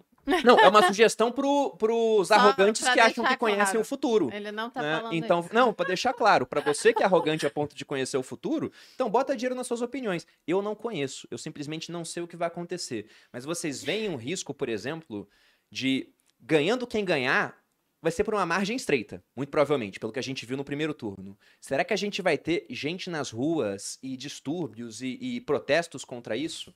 Quanto tempo vai demorar para ter o primeiro pedido de impeachment na Câmara, por exemplo? Porque costuma ser rápido, né? Para ter o pedido, não quer dizer que vai ser, né? Vai, vai parar na mesa, vai ser votado. Mas o que, que vocês pensam? Olha, gente, eu vou ser muito honesta também. Eu também não sou arrogante de prever o futuro. Sabe, eu- eu- todo mundo que tem me perguntado, mas o que, que você acha, o que, que você acha, o que, que você acha? Eu tenho tentado racionalizar e me basear, como eu falei, nos trackings que eu tenho recebido, é, enfim, no posicionamento do candidato A, do candidato B. Mas eu honestamente acho que, como você falou, vai ser muito acirrado, vai ser voto a voto. Então, fico até feliz que você vai viajar para votar, Malu também, etc., porque eu acho que realmente cada voto vai fazer diferença. E no pós-eleição, eu tô assim, gente, eu tô aquelas pessoas assim. Meu marido veio pra mim esses dias e vamos viajar pra tal lugar? Eu falei: vamos esperar passar dia 30? Vamos... A minha vida tá, tá meio que vivendo na espera do dia 30. Parece que eu tô grávida e dia 30 o bebê vai nascer. Eu tô com esse sentimento. Eu, eu não sei se eu não tenho vivência o suficiente ou se talvez eu seja uma pessoa, não sei, otimista, tranquila. Eu não acho que vai acontecer uma guerra civil, uma ruptura né, institucional muito grande. Eu não acho que as pessoas vão pra rua armadas, se, enfim, É, eu um ou outro sinceramente acho ganhar. que assim que Não, acabar, eu, eu vai não, eu não um penso que vai ser burburinho. isso. Não, E mas aí tem gente que pensa. Copa, Tem, né? tem muita gente que pensa, viu? Só, só pra você saber. Mas assim, eu não sei, eu acho que, assim como foi em 2018, vai ter muita gente postando vídeo em lágrimas, chorando muito, a depender do resultado. Não, não, eu não acredito que ele ganhou. Mas a vida vai seguir o seu curso. É, eu nem sei se felizmente ou infelizmente, mas eu acho que as pessoas tendem a, a seguir as suas vidas. Eu torço muito pelo meu país. é, eu sou pessimista nesse ponto de eu realmente acredito que muita coisa ruim pode acontecer para o Brasil num curto prazo. É, por exemplo, se o Lula ganhar, porque eu vejo o que tem acontecido em outros países que estão à nossa volta. Eu acho que é, existem intenções muito claras sendo ditas, né? Não é nada que eu estou interpretando da minha cabeça. Existe é, diretrizes de governo, porque não existe plano de governo, porque o PT não oficializou o seu plano de governo, mas existem diretrizes, existem intenções de se fazer uma nova constituinte, existem intenções de revogar reformas que foram super importantes para o país e que, cara, eu vou ficar muito irritada se acontecer, porque eu estava lá na Previdência, eu estava lá na Lei de Liberdade Econômica, eu estava lá, enfim, e vai ser um retrocesso muito grande, muito triste se nosso país realmente é, voltar atrás com esses avanços, e, eu, e pode acontecer de fato. Eu não subestimo de forma alguma a capacidade de articulação do PT no Congresso, é, então eu temo por isso, eu temo pelo retrocesso. Mas eu não temo por uma guerra civil ou intervenção militar, que todo dia eu recebo mensagem disso. Você acha que vai ter intervenção militar? Não, eu não acho, honestamente. Eu acho que as pessoas vão seguir o, o fluxo do que vier. E torcer pelo melhor, que é o que eu, eu, torço pelo melhor e temo pelo pior, e acredito que podem sim ter consequências desastrosas, especialmente na economia. Muitas pessoas não levam em consideração pautas de valores também na decisão do voto, mas eu pessoalmente levo muito em consideração, então eu temo muito é, pela aprovação do aborto, por exemplo, que é uma pauta sensível para mim. E pode sim acontecer com muito mais velocidade numa eventual vitória do Lula. É, então, eu temo, pelo, temo por isso. Mas eu não acho que nada muito drástico vá acontecer. Eu acho que as pessoas vão ir, infelizmente, vão ir seguindo seu, o seu fluxo, seguindo rumo, seguindo rumo, seguindo rumo, até que de repente a gente pode estar num país. É, Olavo de Carvalho dizia, né? Assim, ah, o comunismo ele não vai ser um golpe. Um belo dia você vai acordar e vai estar vivendo num país socialista. Quando você se der conta, você já está vivendo num país socialista. E, é, e é, é, sobre isso que eu temo, entendeu? Um belo dia a gente acordar e falar, nossa, que loucura, agora a gente realmente não tem tanta liberdade de expressão, o Estado tomou conta, é, é estatizou tudo e estamos aqui, vivendo aqui, com a moeda fraca, com a inflação 100% e aconteceu, que é o que eu vejo que está acontecendo em volta. Depois desse triste cenário. Bom, assim, nós temos as nossas próprias desgraças históricas e exemplos históricos muito ruins para nos basearmos e eventualmente analisarmos as possibilidades de governo tanto para um lado quanto do outro. É, eu não vou avançar, enfim, depois da eleição a gente pode até fazer um balanço disso já com quem ganhou, porque senão é que eu vou ficar criando hipóteses se o Bolsonaro ganhar ou se o Lula ganhar. Tá? Mas assim, tratando a nossa história recente, se um próximo governo, um eventual próximo governo Lula fosse tão ruim quanto o governo Dilma, já seria uma desgraça. A gente não precisa virar a Venezuela, entende? E, e, e, e o que eu acho, assim, quando a gente pega exemplos da, da, da América do Sul para trazer para o Brasil como base de comparação e até análise, é, eu particularmente considero inadequada essa relação, porque a nossa história política, econômica, social é muito diferente desses outros países e aqui aconteceram coisas completamente distintas do que aconteceu nesses outros países. É, o Brasil, por exemplo, manteve uma, fez uma transição do Brasil português para o Brasil independente completamente diferente do que aconteceu na América Espanhola. O Brasil manteve uma monarquia enquanto a América Espanhola estava explodindo em repúblicas revolucionárias. Então, assim, a nossa história é muito diferente, a forma do nosso povo se comportar é muito diferente dos outros povos. O que eu não eu, eu não estou dizendo aqui que a gente não possa ficar tão ruim quanto ou ficar ruim de forma diferente. Quanto o Chile, por exemplo. É que é, são assim histórias muito muito distintas. Eu, eu eu até entendo que o pessoal, nessa coisa da briga política, tanto apoiador de Bolsonaro quanto a própria campanha, estimulem esse tipo de, de coisa para, enfim, criar o clima para o pessoal votar no Bolsonaro e não votar no Lula. Tudo bem, está dentro do jogo da, da briga política, mas do ponto de vista da análise do que aconteceu com a nossa história e tal, você pegar Venezuela, Argentina e tudo mais, é, e pegar o que está acontecendo lá agora e trazer para o Brasil, eu acho muito inadequado e errado. Tá? Repito, a gente tem as nossas próprias mazelas históricas políticas para servir. A gente teve o governo Zé Sarney. É que o pessoal é novo, o pessoal começou a coisa política agora, né? a gente já conversou sobre isso, inclusive. O governo Zé Sarney teve congelamento de preço, tabelamento de preço, os preços eram publicados nos jornais. Tem um vídeo do, do, do Mercadante, né, que está lá na, na campanha do Lula, num supermercado, com um vídeo constrangedor, com, a, com o jornal, olhando para ver se o, o, supermercado estava respeitando ali a tabelinha. Teve gente que voluntariamente usava um broche, um broche, um esqueci o nome do troço, um troço horroroso, um crachá. É um negócio assim, um bottom, bottom, com um fiscal do Sarney. Essas pessoas saíam de casa para ver se o mercadinho da esquina estava cumprindo o tabelamento. É claro, começou a dar escassez de tudo. Então tinha a polícia indo para a fazenda para tentar laçar boi. É um negócio inacreditável, assim. Se a gente volta ao Brasil de Sarney, a gente precisa virar Venezuela, entende? É, é, só que assim. Você não acha que somado a isso hoje a gente ainda tem as, as, pautas morais que avançaram muito, avançaram no sentido contrário que eu digo?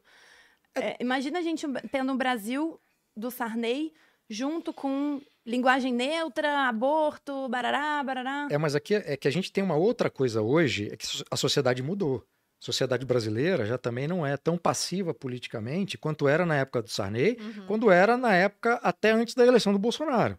Tá? Então, o próprio Congresso vai se comportar dessa forma. Eu acho que parte do Congresso, mesmo que haja uma cooptação para do PT e tal, não vai se dobrar, porque, enfim, já está no jogo e a sociedade brasileira não vai aceitar muita coisa.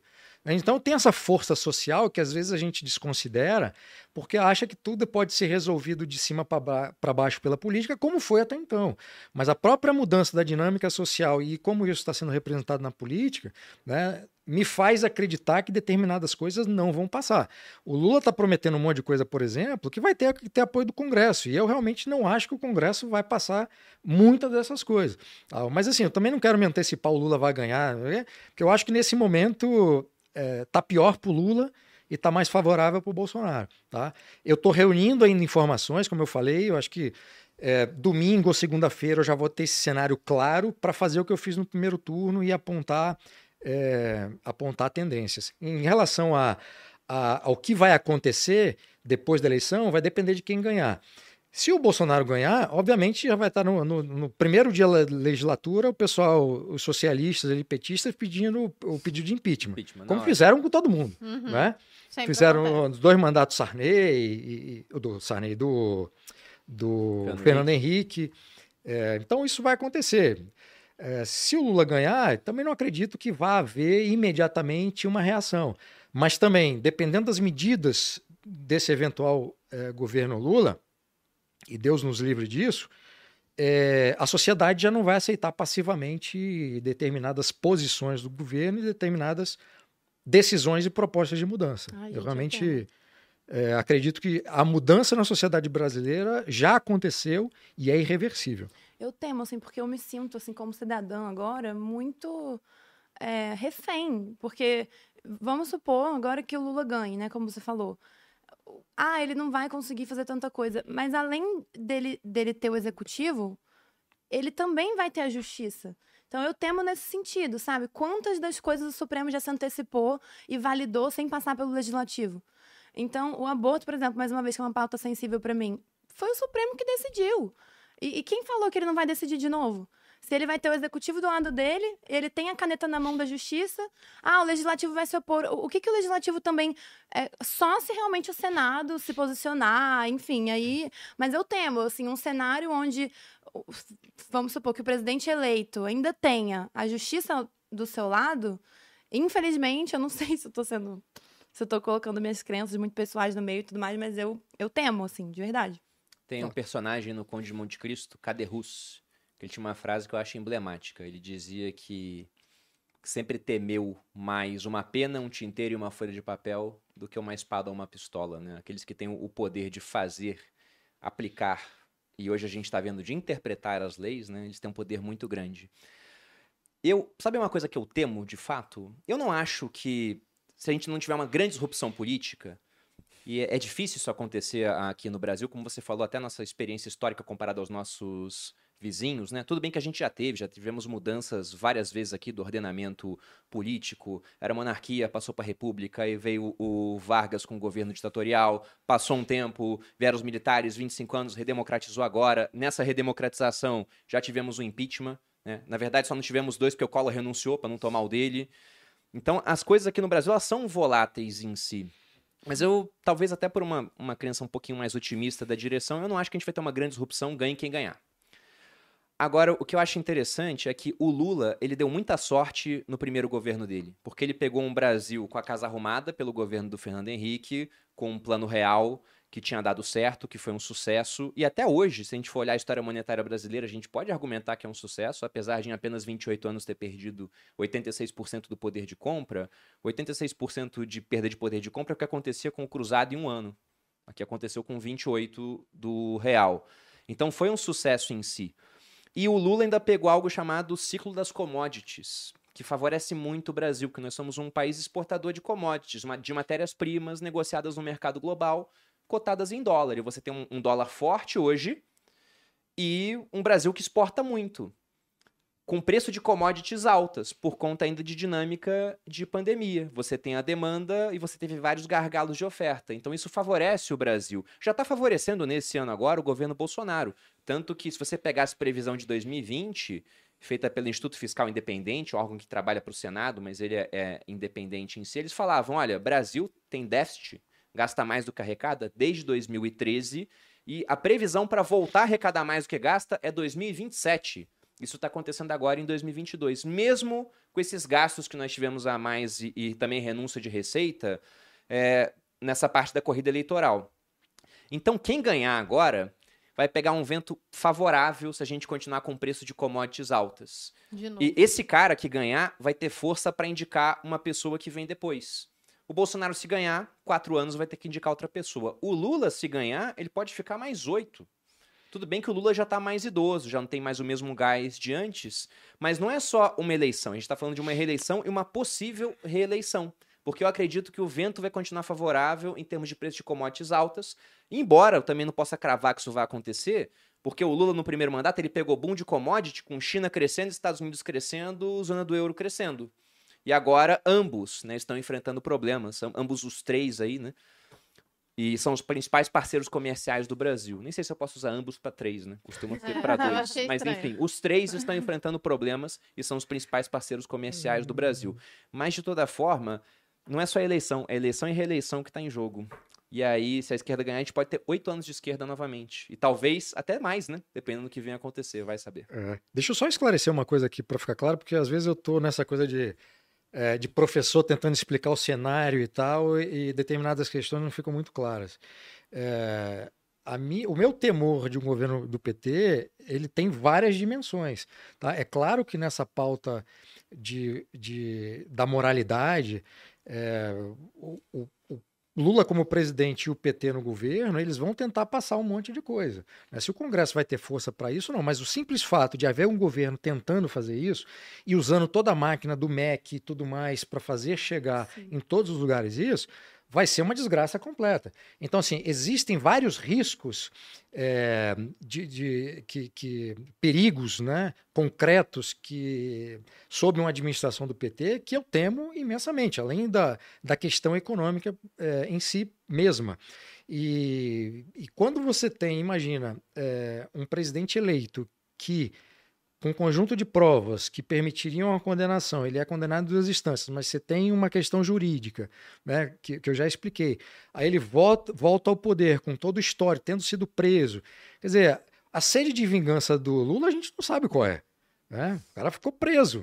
A gente não sabe o, o que ele vai fazer no governo, e, e mas a gente só está também olhando para o Lula. Tá? Você tem um monte de gente dentro do PT que aí sim esse pessoal, se entrar é, o Zé Disseu que não está aparecendo. Cadê o Zé Disseu? Ele não apareceu que... semana passada, viu um videozinho dele fazendo campanha em alguma cidade? Sim, mas junto com o Lula ali, ele não está ele não, ele não tá sendo a voz da campanha. Não. Tá escondidinho lá, mas no governo ele vai ter um papel importante. Então você tem um monte de gente, cara, assim, é, eu acompanhei o, o governo do, do Lula e da Dilma e vi muita coisa acontecer. Eu lembro que, que eu entrevistei, eu morava no Rio de Janeiro nessa época, estou falando de 2004. Eu fui entrevistar para um trabalho é, um militar de alta patente que trabalhava no Civan, lá na Amazônia, e ele contando que logo depois que o Lula se elegeu, o PT colocou uma pessoa lá para ficar de espião. Então eles fizeram uma primeira reunião para poder para poder todo mundo, enfim, tomar pé da situação, só tinha técnico e tal, e tinha uma pessoa lá do partido. E eles fizeram isso em todos os lugares. Entende? é, é um negócio, enfim, eu, eu, eu, temo muito por várias razões.